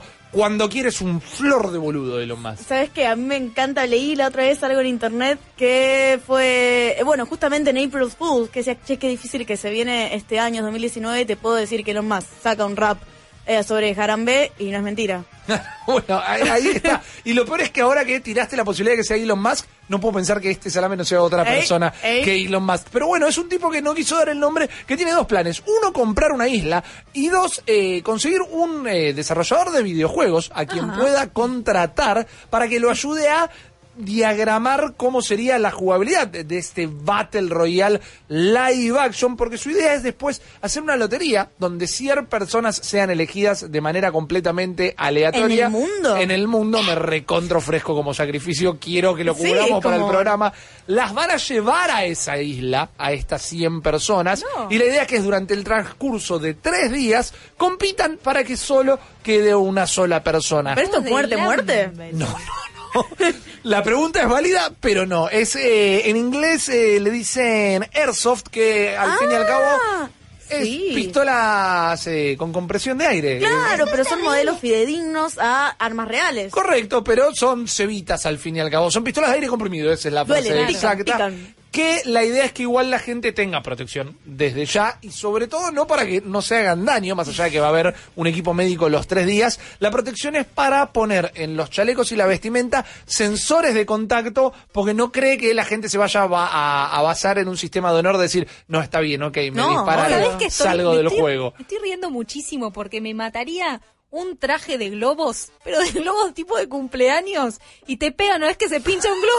Ok. Ya es re obvio que... Bueno, está Excelente. bien. Es que la más, la más obvia todavía es que sea paintball también. Sí, pero claro. bueno, por algo están eligiendo estas armas. Está bien. El sistema de tres días, anoten igual la recomendación de Ceci, pásensela a este tipo, o pasásela vos, porque el tipo está pagando por Tuiteásela- ideas. tuiteásela a Elon Musk. Epa, eso me No, interesó. bueno, ¿Teléfono? esto, en la página que estamos viendo en este momento particularmente, que es, eh, y se las digo entero porque quizás la van a querer anotar, es www.hash hash, o sea, H-U-S-H dos Ah, veces. es como... Exactamente, hashhash.com barra battle guion royal guion event guion game maker. Ahora después la tuteamos, la compartimos por las Vale, redes. genial. Porque a través de esta página, hash hash para empezar, recórranla si se quieren morir de la angustia, es Amazon para millonarios. Ah, o sea que vas a encontrar lo mismo que puedes encontrar en Amazon, nada más que todo arranca en las 100 lucas verdes, por ejemplo. ¿Cuántas ganas tenés de tener a Mozambique? Claro, directamente. O un reloj de oro incrustado con pier- eh, piedra del espacio. Y piernas también. Y piernas del espacio también. Justamente la gente con plata puede darse el gusto de comprarlas. En hashhash.com barra Battle Royale Event Game Maker, vos te podés anotar hasta el 22 de abril para postularte como desarrollador de juegos y decirle, Bien. che, mira, yo te digo cómo hacemos un buen Battle Royale y quien gane, quien se quede con este puesto de ser el desarrollador de este juego, que va a ser un juego en vivo, en realidad no un videojuego, para que quede bien claro, va a recibir un sueldo de 60 mil dólares. ¡Ay! O sea, si vos me ayudás a hacer mi juego, si yo veo que la idea que me picheaste sirve, te pago 60 lucas por un periodo de trabajo de unas tres semanas más o menos. Qué bueno. No, no, es una, es una gran idea. Estamos con un tipo de cambio que es Bien al tentador, pelo, ¿eh? exactamente. Es tentador. Más tentador es ganar, más tentador es salir elegido para participar de este Battle Royale y ganar, porque el premio eh, son unos 130 mil dólares, Uh. que estarían siendo alrededor de 734 mil pesos eh, en este momento. Es como esos programas de televisión que regalan guita a lo loco y te dicen, ¿y vos qué harías Claro. con 135 mil dólares? Por eso. ¿Qué harías? Esto es medio como juego del miedo. La persona ganadora hace otro Battle Royale. Como que se van así Va sucediendo. Son incrementando. herederos espirituales. Ah, Me está copa. bien. ¿Te Difícil, imaginas? Difícil. es raro. Para mí alguna muerte va a haber. Va a haber algún loquito que se inscriba ahí y diga, ah, no, che, esto es mejor con balas reales. No. No, no. Tengan una calculadora a mano por las dudas. Nunca confíen en mí cuando hablo de números, pero bueno, son 130 mil dólares seguro. La conversión se las debo. Lo interesante es que esto es a un periodo de tres días y la cosa es así. Durante 12 horas Sí. nos matamos a tiros. De mentirita, pero nos matamos a tiros. Solo puede quedar uno. Las otras 12 horas vos vas a tener un equipo de camping y comida que te van a dar. Y tenés que acampar y tenés 12 me horas de descanso. En estas 12 horas hay un eh, ceasefire. Nadie puede matar Claro. a nadie directamente. Después vuelve el otro día y tenés que seguir buscando. Me resulta súper divertido, me resulta súper interesante, me resulta que cualquiera, los rippies del mundo se van a tropezar y se van a quedar adentro de una planta carnívora y se van a morir, pero es algo que quiero que lo televisen, es algo que lo quiero ver. Esto tendría que pasar, pero porque porque viene la parte irlandesa también, la tana, que es como vos a la noche le das mucho alcohol. Y tenés como, tenés 100 chabones corriendo por ahí, o 100 chabones, 100 minas corriendo por ahí, de cagándose a tiros. ¿Qué pasa? Me encanta, me, me, encanta esa complica, idea. me complica pensar cómo lo van a televisar. Franco Milazo hubo uno. Claro. ¿Cómo Ah, van a llevar las cámaras a que puedan mostrar 360 casi una isla? ¿no? Bueno, eh, el- la final de la primera temporada de los simuladores, como las, las cámaras que no funcionaban, ¿no? Por eso. Pero es un poco eso. Eh, para aclarar, a mí me gustaría verlo. El plan de este tipo no es televisarlo, a menos que el dev que se, eh, se postule para poder dar la idea y dice, mirá, y encima lo podemos eh, televisar así así. Claro. GoPro en, la, en el casco de cada persona, cámaras en los árboles por ahí. Drones. Drones totalmente. Me parece una idea súper interesante, me parece una idea que solo una persona con mucho tiempo libre y mucho dinero puede hacerlo. Ahora lo quiero ver. ¿Cuáles son los parámetros? O sea, uno tiene que pensar, porque si vos pones a un ex eh, Navy SEAL ahí compitiendo, es como, eh, loco, pará, porque después vengo yo, que eh, te corro el bondi, pero hasta ahí nomás, y me estoy enfrentando con chabones eh, y minas entrenados profesionalmente. No hay parámetros, es una lotería. Literalmente es una lotería. Y bueno, eso es lo mismo que nos ponemos a jugar eh, Fortnite en el mismo servidor, cae Ninja y caigo yo, y es lo mismo que te caiga un Navy SEAL y una vez más que caiga yo. ¿no? Ya fue, ahí Sirvo sucio. muy bien para ahí mal jugar sucio, no hay que cagarlos a tiros a la noche, listo. Yo no te digo Juego de a la noche no le puedes disparar. Nadie dijo que no puedes hacer un pozo alrededor de la carpa o algo. Yo No la sé. parte campamento la compro, la parte armas no me defiendo, aunque sea bala, bala de salvia, bala real, no, no va conmigo. Pero bueno, hago un fogón, yo qué sé. Bueno, pero La, si se la, puede la, jugar la. en squads, ponele. tenemos que pelear? Eso te iba a preguntar, si estaba contemplado, si todavía no se sabe, porque por ahí las reglas están No por el momento. comienzo. 100 personas llega, una sola puede ganar, no salir en este caso viva. Vamos a ver qué pasa. Es imposible que no haya una baja en esta locura. Y el día que se demuestre que era eh, Elon Musk atrás de todo Sí. esto, yo te juro que no Recuerden tengo... que fue acá, eh, malditos nerds. Totalmente, no tengo 130 mil dólares para darte, pero unas pizzas compro directamente. Gente, nos vamos a tomar un minutito para darles un poco más de información y enseguida volvemos con los lanzamientos de la semana. Ahora, en un minuto, Malditas News, by Claro. La secuela de Escuadrón Suicida se mueve a toda velocidad y el director James Gunn está dando los últimos toques para poder empezar a filmar lo antes posible. Ya te contábamos que Idris Elba había reemplazado a Will Smith en el papel de Deadshot, pero parece que no es tan así. Finalmente el personaje de Elba será nuevo, quizás el asesino conocido como Tigre de Bronce. La que sí regresa es Viola Davis, que volverá a ser Amanda Waller, sin duda lo mejor de la película original. Todavía no sabemos si Margot Robbie volverá a ser Harley Quinn, ya que está muy ocupada filmando su propia peli, pero el que está seguro de que vuelve es Jay Courtney como el Capitán Boomerang, aunque eso dice él, porque Warner no lo ha confirmado y no es exactamente el personaje más popular del original. La secuela se llamará The Suicide Squad y se estrena el 6 de agosto de 2021. They're bad guys. Worst of the worst. Malditas News, powered by Claro. Más información en malditosnerds.com. Estamos de regreso, malditos nerds, y como les habíamos prometido, vienen los lanzamientos de la semana. Pero antes de eso, quiero presentarles algunos libros que nos mandó eh, la gente de Penguin Random House, que justamente también están lanzando en estos días. Por ejemplo, tenemos a Patricio Pron y su Mañana tendremos otros nombres. Un título Eh. bastante interesante, Premio Alfaguara de la novela 2019. Así que este ya lo ganó, el, el Battle Royale De literario. libres, sí. Exactamente. Tenemos también La Conquista, Iris y Construcción de Sergio Vicio, con un genial arte de tapa, si puedo decir. Y después de Cristina Dalcher tenemos Voz. El silencio puede ser ensordecedor, otra novela bastante, bastante interesante. Y finalmente, no me estaba olvidando, quizá lo vieron en las calles de la ciudad de Buenos Aires, está teniendo muchísima publicidad y algo que me interesa muchísimo leer es Diario de un hijo de Tute, que por lo que por lo que pude estar ojeando recién está muy bueno, cuenta un poco su relación con su padre, eh, como lo dice bien Ay, el nombre. Me gusta, es como, aparte el estilo de Tute, con algo así medio freudiano, introspectivo, me parece muy Totalmente. interesante. Eh, viene medio como up también por momentos. Ah, Ojé saltando páginas y en tres de las cuatro que vi me dieron ganas de ponerme a llorar. Así que no les obliga. cosas como Up, o como este libro, sí, ahora mm, podemos Sí. leerlo. Eh, ¿Lo lees cuando estás muy feliz o cuando estás muy triste? Buena pregunta, Zuccarelli.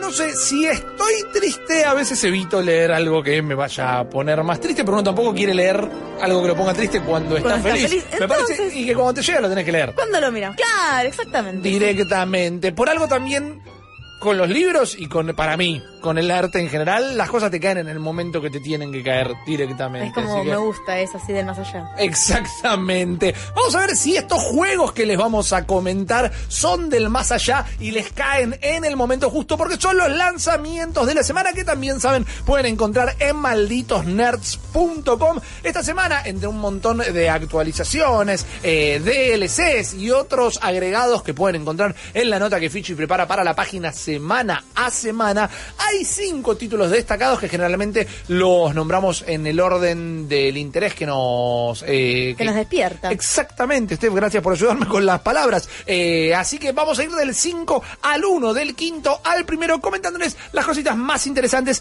arrancando por Wildcraft Inc. Eh, disclaimer, señores papis, señoras mamis, vamos a hablar de psicotrópicos, vamos a hablar de plantas de, marihuana, porque Wildcraft Inc. es justamente un tycoon, como hemos jugado tantos eh, Hospital Tycoon, eh, de parques de diversión.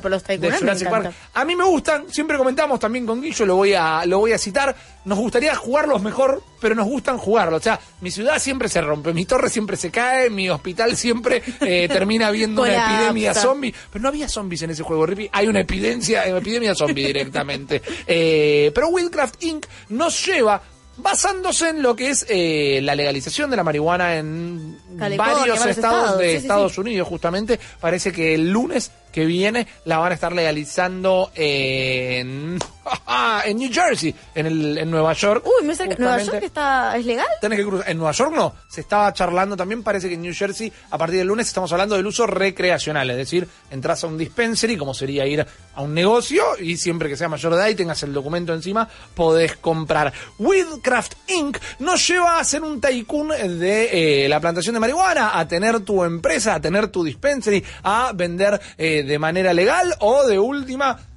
como no tendría que pasar, pararte en una esquina, en un callejón oscuro y vender sin licencia y tal vez hacer más guita, pero correr más riesgos, con el diferencial que no suele pasar en varios tycoon, que es que va a tener una historia desarrollándose. O sea, los personajes que nos vayamos cruzando, que te vienen a comprar, que te vienen a querer apretar, eh, con quienes tenés los trámites legales para justamente tener todo tu negocio en regla, eh, van a ir evolucionando, van a ir contando una historia. Como que tenés tu cartera de clientes. Y... Exacto, que como vemos que tiene toda una parte conversacional acá, y además, bueno, todo lo que, eh, todo lo que lleva a cultivar plantas en general, no solo de este tipo, que es el paso de las estaciones, cuidarlas, eh, ponerles abono, fijarse que se fertilicen, que, bueno, justamente se crucen para poner distintas plantas. Es interesante desde el lado del Tycoon. Mm, no lo jugué todavía, si lo estuve probando, no, no me interioricé en todo el resto del juego. Viene gente de Devolver Digital, así que eso siempre es una garantía de confianza, porque además, como estamos viendo, garpa full lo que es su estilo gráfico, lo que es el humor, como lo manejan, y particularmente, mientras que no estoy intentando hacer ningún tipo de apología desde acá, los temas que podríamos llegar a considerar adultos en los videojuegos siempre están tratados como el traste. Entonces me interesa ver si a través de la historia que plantean contar con Witcraft Inc. terminamos viendo un manejo de drogas dentro del mundo de los videojuegos que tenga cierto tipo de coherencia o que al menos deje un mensaje. Si después el mensaje es bueno o malo, lo charlamos, pero que esté tratado con cierta seriedad y no solo sea, uy, es un jueguito donde planta facho. Porque. Claro, que eh, coteja un poco con la realidad. Exactamente, realidad de la que estamos hablando, que en distintos lugares del primer mundo están comenzando, ¿no? A, legalizar el consumo. Bueno, exactamente, eh, que está más cerca de ser el primer mundo que nosotros, tranquilamente.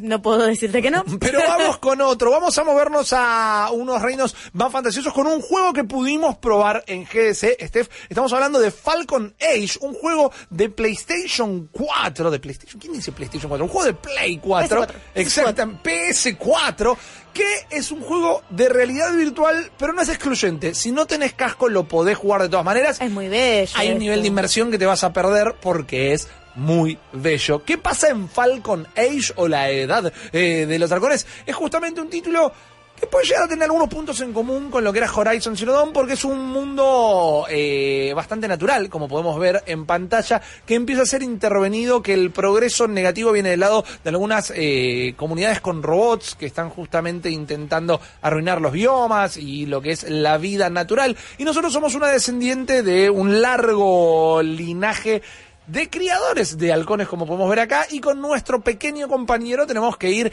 explorando, crafteando también eh, no solo cosas para nosotros y para nuestra pequeña base, sino también como hacer algunas plantaciones. Ah, halcones versus robots. Bueno, ¿querés algo más? ¿Necesitas algo más en un videojuego que sea halcones versus robots? y justamente no solo lo vas a ver crecer a tu pequeño pichón, sino que lo tenés que comandar y lo mandás a atacar o lo mandás a buscar ítems, lo mandás a eh, que te traiga objetos que te sirvan para craftear o para desarrollarte hay momentos brutales y te digo que te pegan en el cocoro mal, que lo mandás a atacar y vuelve, está hasta en el tráiler y vuelve todo con flechas clavadas por todos lados y le no. tenés que sacar las flechas y lo tenés que curar y sobre todo en la inmersión de la realidad virtual lo vas a tener acá al bicho, lo vas a tener todo el tiempo paradito ahí. Es una experiencia bastante particular, es una experiencia que busca hacer lo que estábamos pidiendo con la realidad virtual, es juegos que vayan un poquito más allá, que sean más juegos y menos experiencia, tal vez contradiciendo a la elección de palabras que había tenido. A ser, bueno, contame algo más largo.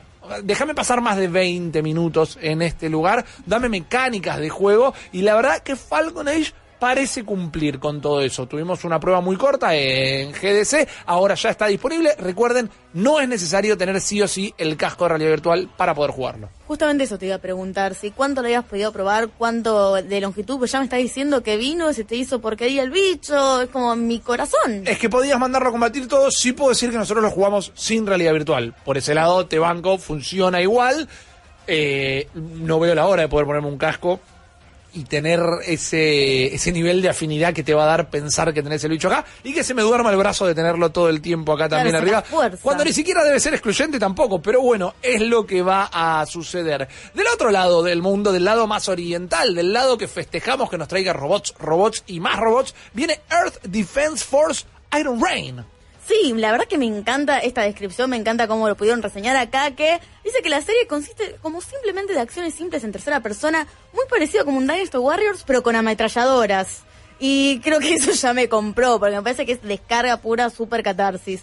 Eh, parece que, bueno, comenta que la era del cine B en eh, PlayStation 2 funcionó bastante bien, que es bastante delirante, pero que, bueno, este estudio, que fue Yukes, Yukes, eh, está preparando como una nueva narrativa a través de esto, pero que siempre, siempre, siempre cayendo en esta onda del cine B, que sea medio quiche. Y bueno, son robots gigantes y son ametralladoras.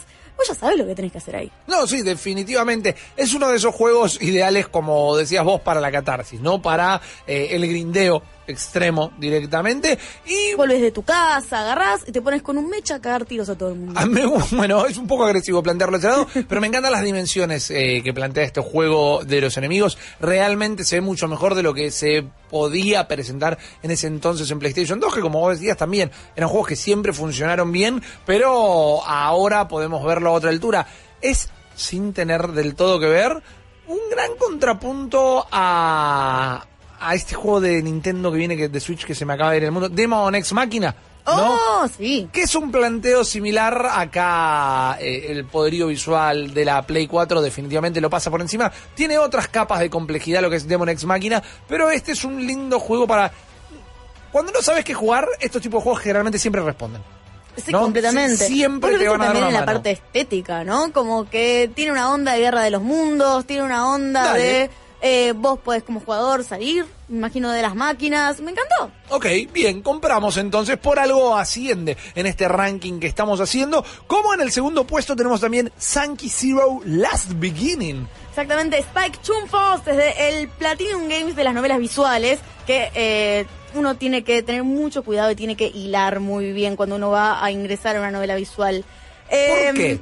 Porque si no estás acostumbrado a este estilo japonés, eh, muchas veces puede ser aburrido, no seguís la trama, mucha información que no querés saber. Y justamente acá dice que sumando el estilo de gameplay de Danganronpa, que Ajá. es bastante dinámico, es bastante activo, es, vamos a decirlo para no spoiler nada, una historia de misterio. Eh, muy buen lore, y bueno, traducciones muy copadas, que bueno, es muy importante cada vez que estamos jugando un juego en Japón, un juego que está localizado en Japón, que muchas veces las traducciones te hacen perder el hilo de la historia, y es esto lo que iba con el tema de seleccionar una novela visual, es un mundo aparte. Ok, bien, Pero bueno, entiendo Zero es algo que estamos recomendando. Es un dungeon crawler, un RPG que se ve en primera persona en el que recorremos enormes mapas distribuidos como un tablero. Me gusta mucho como esta combinación de cosas, ¿no? Con esta combinación de estilos. Eh, me llama mucho la atención de que esta distribuidora, ¿no? Eh, se encargue de un dungeon crawler. ¿Qué es lo que le... ¿Cuál va a ser el diferencial que le va a aportar? Es algo que generalmente no hacen. Nosotros en GDC nos pudimos entrevistar justamente con la gente de Spike Chunsoft, eh, Chunsoft, perdón, no puedo decir eh, hablando de qué Chunsoft. todavía. Ah, no, no, Chunsoft tampoco lo puedo decir. Hoy particularmente me está costando decir un montón de palabras, perdón. Eh, no podemos hablar todavía de qué es lo que estuvimos hablando, pero es verdad que tienen generalmente un estilo muy marcado, pero entre algunas de las cosas que hablamos, sin mencionar los juegos que vimos, era que dentro del estudio estaban buscando cambiar cositas de a poco. No, bueno, nosotros tenemos una La gente de nosotros quiere novelas visuales. Ok, eso lo mantenemos. ¿Qué cambiamos? Bueno, cambiamos esta manera de recorrer el mapa, como puede llegar a ser un dungeon crawler. Cambiamos esta mecánica de juego. Hagamos que este título tenga un poquito más de acción, tal vez. Y es muy curioso cómo eh, nos entrevistamos con dos equipos viendo dos juegos distintos en uno de ellos era toda gente muy joven, que quizás ahí viene la camada de nuevos desarrolladores japoneses diciendo, bueno, che, refresquemos la fórmula de este lado. Y de otro lado teníamos tal vez a, una, a un hombre un poco más grande, pero que estaba acompañado de desarrolladores jóvenes. Entonces vemos eso, ¿no? Me parece que son eh, en, en estudios y en lugares tan tradicionalistas la nueva camada de desarrolladores por lo que me estás contando, me suena, me hace eco, si bien, bueno, capaz que no tenemos testimonio de esto, pero me suena a una idea de poder traer las novelas visuales o poder este, eh, traer este estilo a un mundo más occidental. Porque de vuelta, por ejemplo, cuando yo hice la mala compra de una PC Vita, yo dije, quiero esta consola para poder jugar un montón de novelas visuales que no tengo acceso en ninguna otra consola. Porque es cierto que se desarrollan solamente para esto.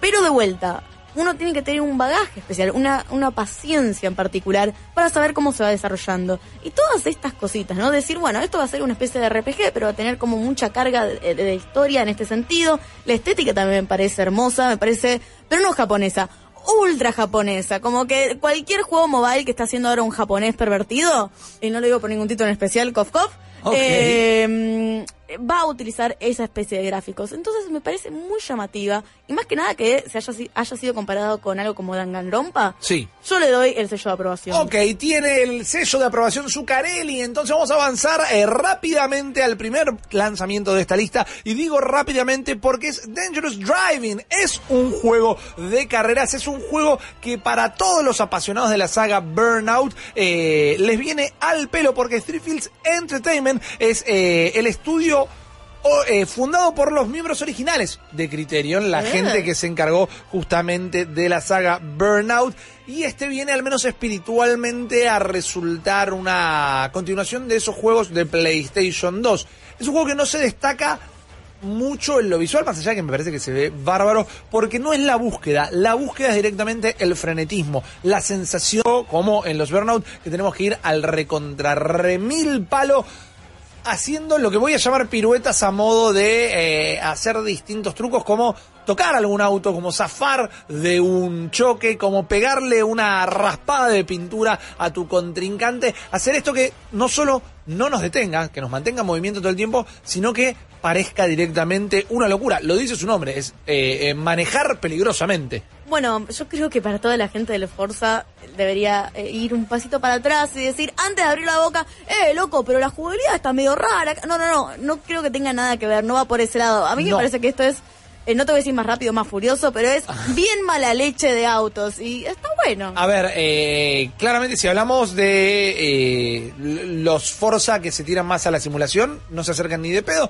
Los Forza más arcade siempre tienen algo de complejidad orientada a la simulación también. Esto es arcade puro y duro. Esto es como, bueno, ¿y con qué se juega? Con el acelerador. Con el botón que acelerás y punto. Veíamos también en este tráiler que estamos compartiendo a través de vorterix.com eh, momentos eh, de, persecución de un auto a otro que me hace acordar a mis eh, Need for Speed favoritos que eran los Hot Pursuit, justamente. y como decíamos, sí. claro, exacto, un modelo de daños interesante. Esto de, para poder generar estos daños, por abrir las puertas de los autos. Eso es de basura, me encanta, aguante. Es, es exactamente el sentimiento que Dangerous Driving eh, quiere imponer. Por algo lo hemos elegido como el lanzamiento más importante para Malditos Nerds de esta semana, al menos para nosotros. Les recuerdo en malditosnerds.com van a poder encontrar la nota no solo con estos juegos que les contamos en una descripción, tal vez en algunos casos un poco más profunda, sino también aprovechen, porque una vez se acuerdo no sabe dónde buscarlo. Tenemos los datos de todos los DLCs que salen esta semana, como los porteos de otras consolas, como las remakes que están saliendo. Es una nota muy completa, así que no dejen de ir a visitarla. Nosotros nos vamos a retirar un segundito y enseguida volvemos con más Malditos Nerds.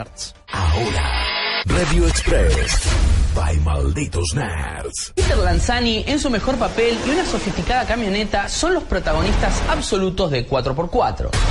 Ciro es un ladrón profesional, pero la camioneta que eligió como objetivo puede ser el último botín de su vida, ya que termina atrapado en un vehículo totalmente blindado, con vidrios polarizados, insonorizada y la amortiguación trabada para que no se mueva. Una camioneta que puede convertirse en su propia tumba. Durante una hora y media que no da respiro, los creadores del hombre de al lado nos atrapan con un protagonista que queda a merced del dueño del vehículo sin agua, comida ni comunicación. 4x4 seguramente levantará varias polémicas por tocar temas como la justicia por mano propia y el papel de la sociedad en ese debate. Resentimientos, injusticias y un problema que parece no tener solución para una peli que funciona mejor como thriller que como denuncia social. Para nosotros 4x4 es un 7, pero si querés leer todo sobre los estrenos de la semana, entra a malditosnerds.com. Malditos nerds. Malditos nerds. Vol- volvimos a la oscuridad para traerte luz. Estamos de regreso, malditos nerds, y como todos los martes, ahora de regreso triunfal, vamos a hablar un poquito de anime, vamos a darle el paso a la gran Esteban Zuccarelli para que nos lleve para costas orientales.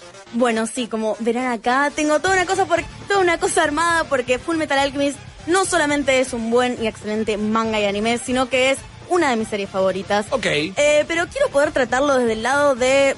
Seguramente mucha gente en el chat lo estuvo viendo, así que espero todas sus opiniones. Vamos a dar un paneo general. Primero, bueno, creado por, eh, creado por Hiromi Arakawa en el 2001. Sacó 108 capítulos y, bueno, fueron recopilados en 27 volúmenes. Esta serie no solamente tiene eh, su anime, no solamente tiene su manga, sino que tiene 3, 4 películas. Tiene dos animes, que esto es algo medio extraño que suceda, porque generalmente hacen reboots. Ajá. Y mm, en este caso, lo primero que sacaron fue una serie, que fue la que todos vimos por Locomotion, todas las que, las que vimos por Animax. Yo la vi por vimos- Locomotion. Exactamente, que tenían capítulos a veces cortados, como que no, no siguieron la continuidad de la historia. Pero la verdad es que a medida que iban sacando esta serie, que fue transmitida en octubre del 2003 por primera vez, eh, todavía el manga no había sido terminado. Y cuando estaban justito por terminar, eh, la creadora dijo, bueno, no, quiero que el final sea completamente distinto a lo que va a ser el manga. Ya estaba discutido, ya se sabía, de hecho esto es una persona, es una artista muy calculadora dentro del argumento que va a dar, cosa que es lo que hace que Fullmetal Alchemist sea como esas cositas perfectas y Ajá. sazonadas de manera hermosa. Bueno, eh, la muchacha ya sabía que era lo que iba a plantear, así que pidió por favor que esto que había estado en compás con el manga fuera eh, para otro lado completamente distinta.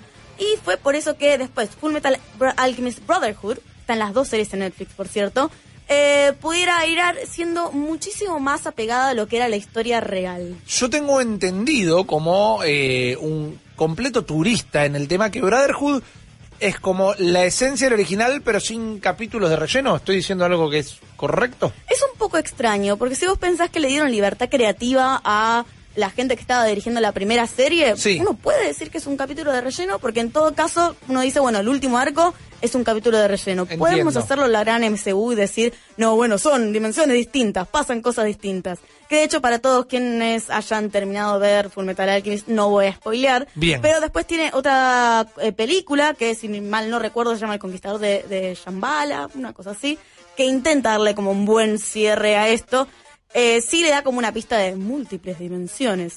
De vuelta, no spoile nada, esto estaba planteado eh, y no vale la pena ver la primera así de una. Vayan directamente a Brotherhood, que sí, empieza en un momento que es un punto muy definitivo de la vida de los dos personajes principales, que son Edward y Alphonse Elric, Ajá. que son dos nenes. Empiezan siendo muy chiquitos. eh, Edward, si no me confundo, empieza con 14 años y su hermano, que era muchísimo menor, que después de haber sido abandonados por su papá, se dedican de lleno a lo que es la alquimia. En este mundo, en este universo, en estos países en los que viven, la alquimia es como una especie de podercito mágico, vamos a decirlo, que tiene diferentes leyes, ¿no?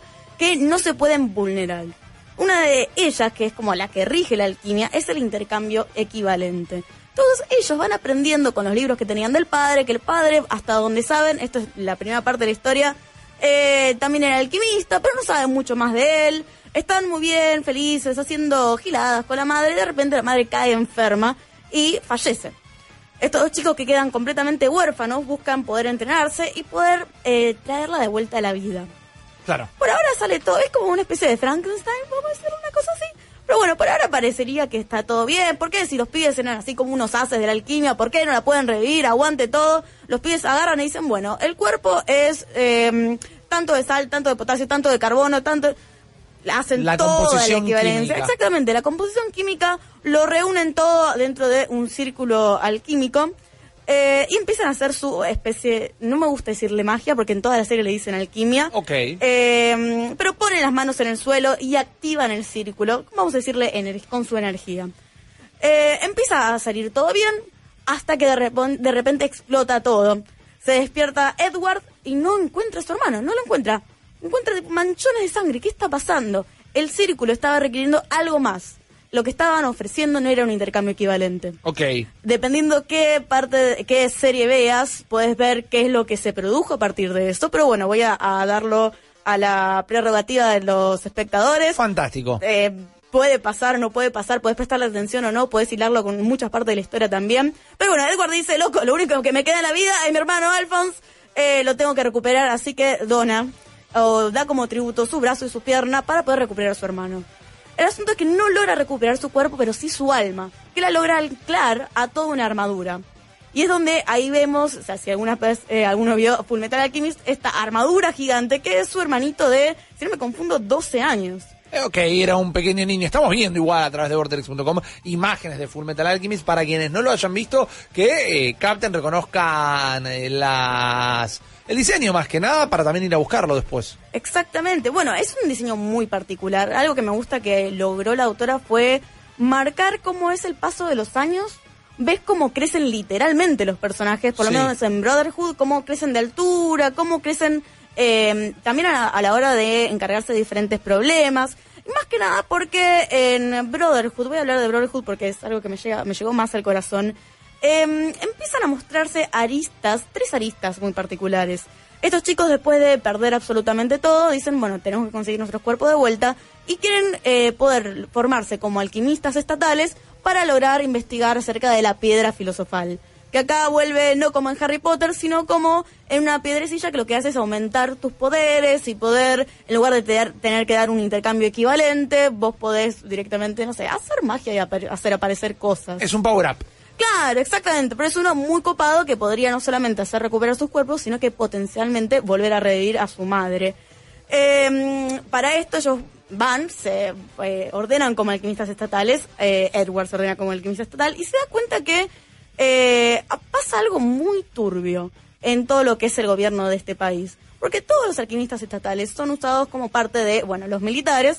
Ahí se encuentra con Roy Mustang, que es el muchacho que tenemos acá, eh, que los va guiando y va también como eh, viendo de cerca su investigación, porque les parece medio raro. Ellos jamás dicen que rompieron una regla de la alquimia. Ellos directamente dicen, no, bueno, tenemos ganas de investigar eso. Entonces, como eh, están como bajo, ahí bajo el microscopio, se los va viendo, se los va como filtrando, porque son personas muy talentosas, como alquimista estatal, Edward tiene un deber para los militares, eh, y se entera de algo que se llama, y se menciona todo el tiempo, que es la guerra de Ishbal. Todo el tiempo están eh, hablando de esto, están rememorando esto, y es una guerra que pasó en la historia recientemente, podemos decir, eh, ¿Recientemente para la historia de ellos o recientemente más? para la historia de los militares. Ponele Ok. que había pasado unos 10, 15 años. Bien. Ellos eran muy bebés, eran muy chiquitos, no se acuerdan de esto, pero sí sabes esta historia, que es un poco un paralelismo a, eh, podemos decir, diferentes persecuciones de, eh, no sé, el holocausto judío, diferentes, el holocausto armenio, diferentes tipos de... Ah, se pone picante. Sí, no, lo relacionan así. ¿Por qué? Porque te dicen que de repente los militares están súper traumatizados, te dicen, no, bueno, a nosotros nos mandaron a este lugar, a Israel, a- con, la, con la orden de matar a todo el mundo. Con bebés, ancianos, personas, y con esa orden, y con esa orden tuvimos que hacerlo. Entonces tenés a todos los alquimistas estatales, que se le dice perros del Estado, que con sus poderes, por ejemplo, este muchacho te puede... eh, alquimizar fuego, hay otras pers- otro chabón que lo que hace es destruir la composición de las cosas, entonces va destruyendo de una manera eh, muy triste muy a lo Mortal Kombat, si querés, todo lo que es Ishbal. Quedan algunos refugiados y queda una de las personas que eh, Brotherhood se hace mucho acento, que es Cicatriz. Es una persona que perdió todo en esta guerra, una persona que perdió toda su familia, pero que conservó un brazo que tiene todo tatuado y que lo deja hacer alquimia sin ningún tipo de preparación, podemos decir, sin ningún tipo de dibujo en el, en el suelo ni nada. Pero es un brazo que está flotando libremente en el aire, es un brazo que lo tiene puesto, lo tiene como un amuleto. Literalmente es, él, por ejemplo, es todo, podemos decirlo, un poquito más morocho y el brazo es de otro color. Es como si se lo hubieran enganchado. Bien, se comprende. Es muy extraño. Pero lo que sí se sabe que Cicatriz, Scar, le tiene mucho odio a los alquimistas estatales, le tiene mucho odio a toda la burocracia y la idiosincrasia también. eh, que nadie termina por entender.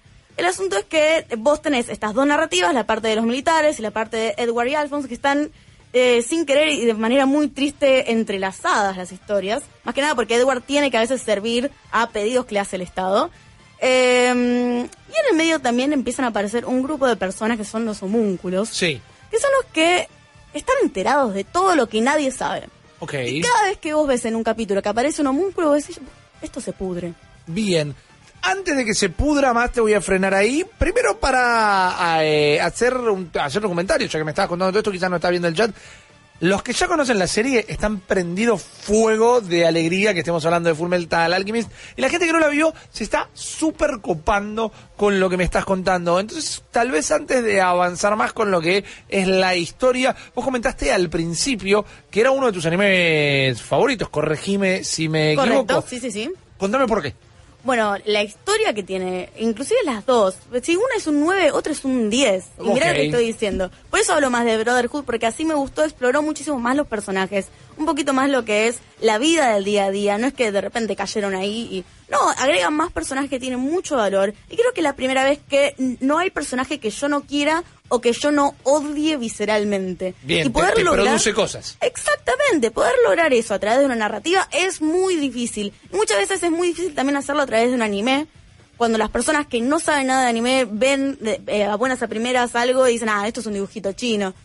Y de repente se meten. Yo te diría que esto es inclusive un anime de inicio. Si vos tenés un amigo, una madre, una tía, no importa quién sea, que eh, le gustaría ver algo diferente, interesante, eh, tiene que recomendar Fullmetal eh, Alchemist. Porque tiene un poquito de acción, tiene un poquito de... Tiene muy poquito de humor japonés. Nunca te quedas, nunca es a destiempo. Tiene un ritmo hermoso en cada uno de los capítulos. De repente hay una situación muy tensa y enseguida ya se sabe, ya hay un chiste que está intentando como aflojar un poco la tensión, pero es muy humano también lo que ocurre. Eh, maneja muy bien el tema de no ponerte bajón, sino ponerte manija Ok. con todo lo que está sucediendo. Y es algo que para mí fallaron los videojuegos que tiene la saga. Porque no voy a seguir contando nada más, porque claramente le voy a spoilear absolutamente todo. Esto fue solamente el primer capítulo. Mira todo lo que Bien. te conté y te dije solamente el Mal. primer capítulo de Brotherhood.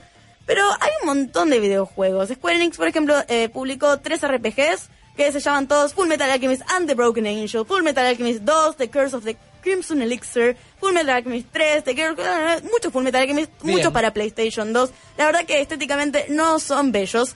Pero, por ejemplo, en la época, si vos me decías en PlayStation 2, puedo jugar esto, puedo jugar con Edward Elric, sí, aguante, yo lo reharía. ¿Eran Ahora historias eh, pensadas particularmente para los juegos o, o seguían el anime? No, no seguían el anime. Tenían como ciertas partes, no, no, no podían enganchar toda la historia porque es larguísima realmente. Tenían como ciertas partes, eh, ciertos episodios. Después tenés, bueno, Bandai también produjo dos juegos eh, que fueron juegos de pelea. Fueron muy bizarros, la estética. Agarraron, ¿viste como el eh, Super Dragon Ball eh, Arcade Edition? Sí. Me- me- me- que agarran como los dibujos y lo hacen. No estoy hablando de Fighter Z porque es al nivel de este que jugaste y no te gustó. Exactamente, Bueno, Dra- Super Dragon Ball eh, Heroes World Mission. Claro, exactamente. Bueno, era un juego de pelea en equipos con este tipo de estética, eh, muchos polígonos también, que no es rescatable para nada. Igual si te gusta y quedaste manija, anda, jugalo, sacate la bronca. Capaz que me decís, che, Steph, la verdad que me encantó esto, no sé qué onda. Pero decimos que más que nada es solo para fanáticos.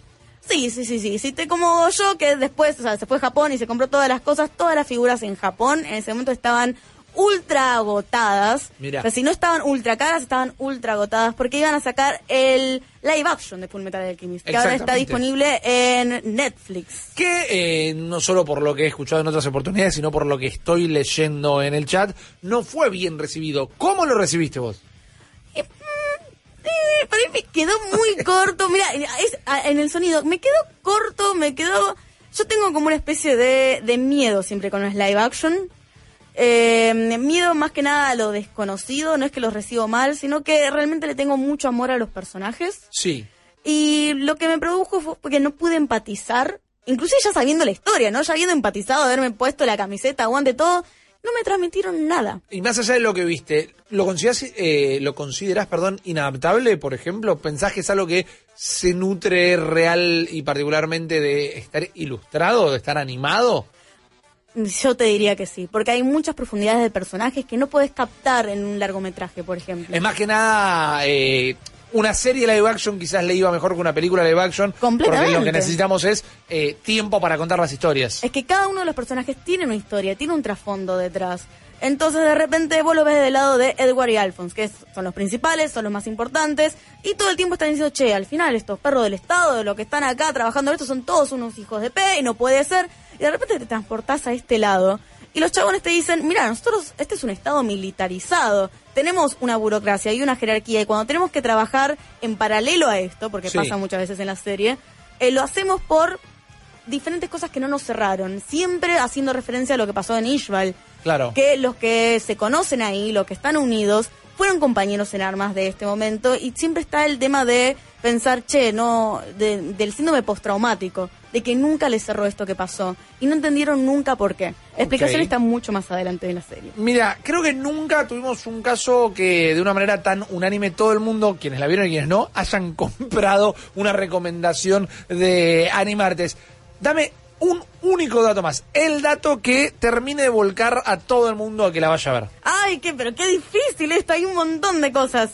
Em, si te gusta la acción, tenés acción. Hay peleas, hay peleas muy bien dibujadas. Hay peleas que no agarran un, un dios externo y las resuelve. No, están muy buenas. Eh, los buenos no siempre ganan, los malos no siempre ganan. Hay un equilibrio constante, hay una ley de equivalencia, si lo querés decir así. Me gusta porque es eh, relativo a la propia historia. Exactamente. ¿Qué género sería? Sería un shonen. ¿Es un shonen? Es un shonen porque es para, podemos decir que es para chicos, como lo, dicen los japoneses, es un género para chicos. Porque es de acción, eh, termina de ser un shonen, realmente lo diría, pero me parece que es una trama un poquito pesada.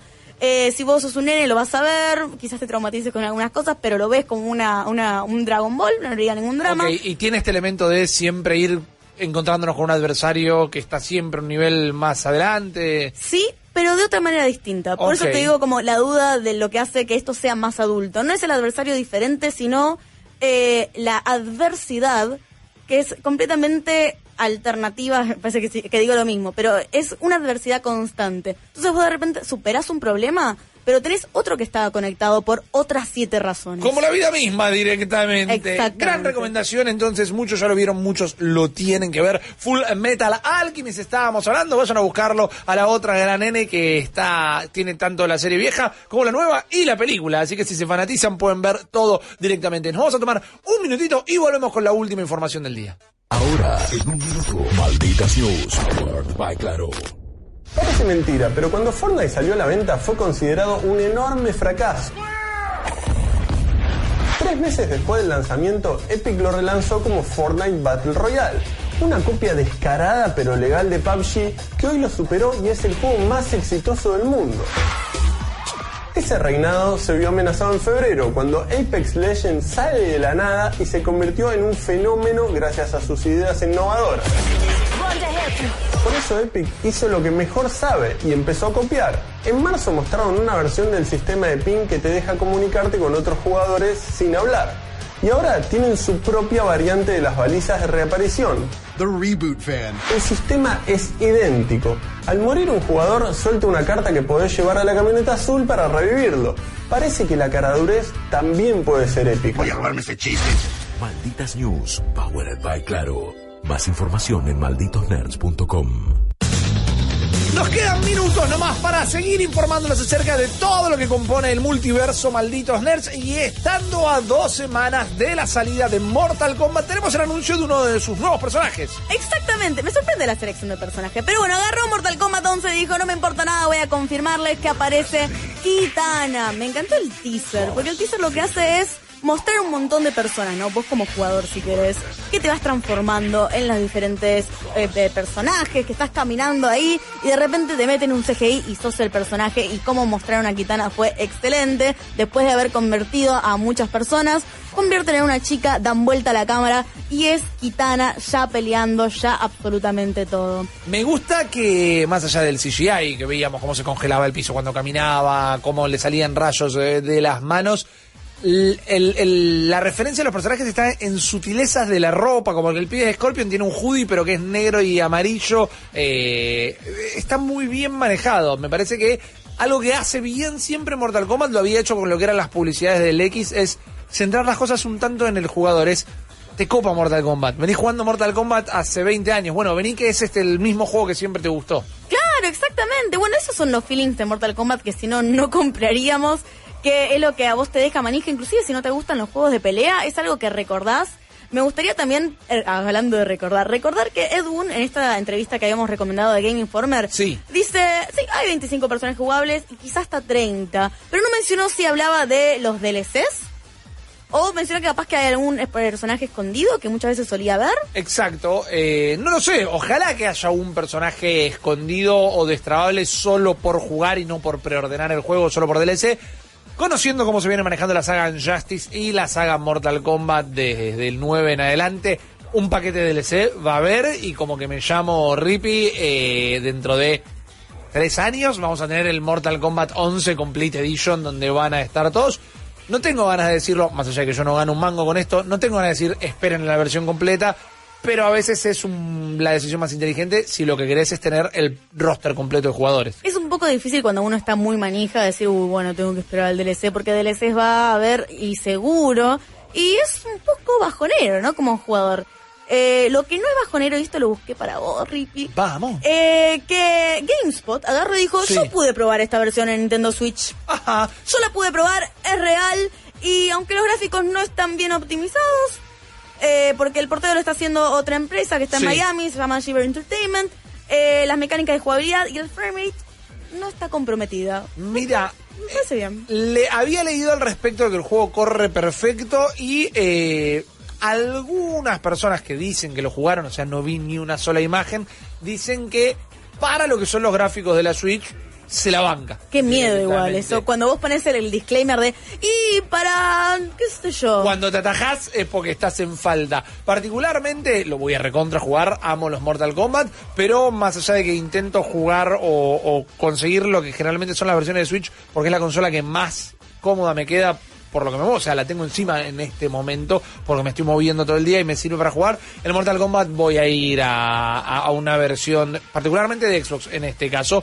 eh, porque este lo quiero ver a todo culo, lo quiero ver a toda máquina. A mí tienen enloquecida las mecánicas de jugabilidad que proponen, la nueva idea de como una especie de combate más cuerpo a cuerpo. Sí. A mí me tiene completamente comprado. Ok, compramos entonces 23 de abril es el lanzamiento de este juego. Claro que lo vamos a jugar, claro que lo vamos a comentar, lo vamos a, recibir, a revisar. Me toca a mí, así que esperen en mi reseña que la voy a hacer eh, de puro corazón. Pero ya que trajiste a Nintendo a la mesa, te voy a comentar un rumor del día, se lo voy a comentar a todos, porque parece que este jueves 11, pasado mañana, tendríamos una nueva Nintendo Direct. ¿Qué son las Nintendo Direct? Son estas pequeñas conferencias donde nos anuncian los nuevos juegos. En este momento en pantalla estamos viendo lo que fue la última Nin Direct, la que sucedió durante la GDC, anunciando la llegada de Cuphead a la consola de Nintendo y otro montón de títulos bastante interesantes. Ahora, cuando decimos que pasado mañana podría llegar a haber una Direct, estamos hablando de un rumor. Por momento, las fuentes son buenas, son leakers que han aceptado siempre eh, con un porcentaje de... o- co- sin falla, sin error directamente. Están con un son porcentaje- leaki- leakers eh, clasificados, como que está todo. Tenemos pulgares para arriba, tenemos la letra A, tenemos un montón de problemas en la cabeza que me impiden encontrar las palabras exactas a lo que quiero decir, pero tienen un porcentaje de error, un margen de error Eso, bastante poco Sí, directamente. yo te banco. Faltan cinco minutos para las 12 de la noche, sepan comprender, quédense con nosotros todavía. Tiene un margen de error casi nulo directamente. Inclusive, si nos manejamos con la data que las direct suelen ser cada 45 días más o menos de la última, que fue el 13 de febrero, como les decía, la que veíamos en pantalla, que fue la NIN Direct, fue lo que sucedió en el marco de la GS y solo presentaba juegos independientes. La última Direct específicamente de Nintendo fue hace, eh, o para el día jueves 11 de abril, van a haber pasado 50 días. Así que estamos, en esa regla loca de que suceden cada 45 días. Ahora bien, tenemos algunas otras cosas que indicarían que puede llegar a haber un anuncio. Porque, por ejemplo, el mes de abril, el mes que estamos cursando, te- tendría que llegar el nuevo personaje de Super Smash Bros. de DLC, que sabemos que es Joker de Persona 5. Y esperamos noticias de Super Smash Bros. Porque este trailer que estamos viendo en pantalla en este momento lo largaron hoy a las 8 de la noche, más o menos. A mí me llegó el, el correo, porque si estás suscrito al canal de YouTube, te avisan. Y en la primera imagen, patas, eh, te voy a pedir si en algún momento podemos volver. Ay, frenámelo al, al principio de todo. Estamos viendo. Ahí, déjamelo ahí, grande, sí, es ahí patas. Ah, la historia de un nene que practica, practica, practica para poder destrabar a los Inkling y después se suma con los hermanos, una familia de 45 mil pelirrojos y dice, che, puedo jugar y les gana todo con los Inkling. Pero esto, que es el primer frame del trailer, nos muestra que en la esquina inferior derecha de la pantalla, arriba de ese puntito amarillo que en realidad son dos puertas donde nos metemos a destrabar a los nuevos personajes, dice editor de niveles. Dice creación de niveles y esto es algo que todavía no estaba en el Smash hasta ahora. me acaba de volar la cabeza. Y siendo el primer frame, Steph, para mí, muchos lo estaban tratando de, eh, uy, se les escapó. Siendo el primer frame de un tráiler nuevo que no habla del Joker, el nuevo personaje, no habla de los DLCs, habla de copate jugando Smash, que esto sea la primera imagen que aparece, para mí es un guiño, para mí es un anuncio eh, por izquierda. por Aparte de sacar de vuelta, manera. cópate, que, cópate de vuelta con este juego que lanzamos el año Exacto. pasado. Ya está. La frase exacta es Stage Builder, por más que ahí estaba un poquito fuera de foco, déjalo correr patas con libertad. Eh, así que podríamos estar recibiendo algún tipo de anuncio por el lado del Smash. Otro anuncio que se está esperando con fuerza es lo que termine siendo Animal Crossing 2019. Sabemos que el juego va a salir. eh, Todavía no nos contaron ni una fecha exacta, ni nos dijeron eh, de qué se puede llegar a tratar. Sabemos de qué se tratan los Animal Crossing, no sabemos la temática que va a, a atravesar específicamente esta. Pero como último dato de color y algo que podría llegar a tener que ver con un posible video de Nintendo, es que esta semana que estamos viviendo es la última semana que Reggie se va a desempeñar como presidente de Nintendo of America Reggie. y quizás es una despedida, porque algo que estuvo anunciando la cuenta de Nintendo en Twitter es que el día de mañana, un día antes del anuncio, a la noche, eh, la tienda, el store de Nintendo Nueva York, que es una tienda donde pueden ir a comprar juegos, remeras, juguetes, todo relacionado con Nintendo, chiche, el chiche que nos gusta, eh, va a estar cerrada a partir de las 6 de la tarde. El segundo piso va a estar cerrado a partir de las 6 de la tarde. Y los días que hay direct, el segundo piso del store de Nueva York suelen utilizarlo para proyectar En los últimos años estuvieron alejados de su hábitat natural. A pesar de ello, lograron cumplir con eficacia y sabiduría su labor, brindando equilibrio al ecosistema y alimentando a sus semejantes. Pero los malditos nerds son criaturas nocturnas y sistema de geoposicionamiento tecnológico. La noche los llama. Y ellos responden. Malditos Nerds, temporada 7. Las voces que más te gusta escuchar en la oscuridad.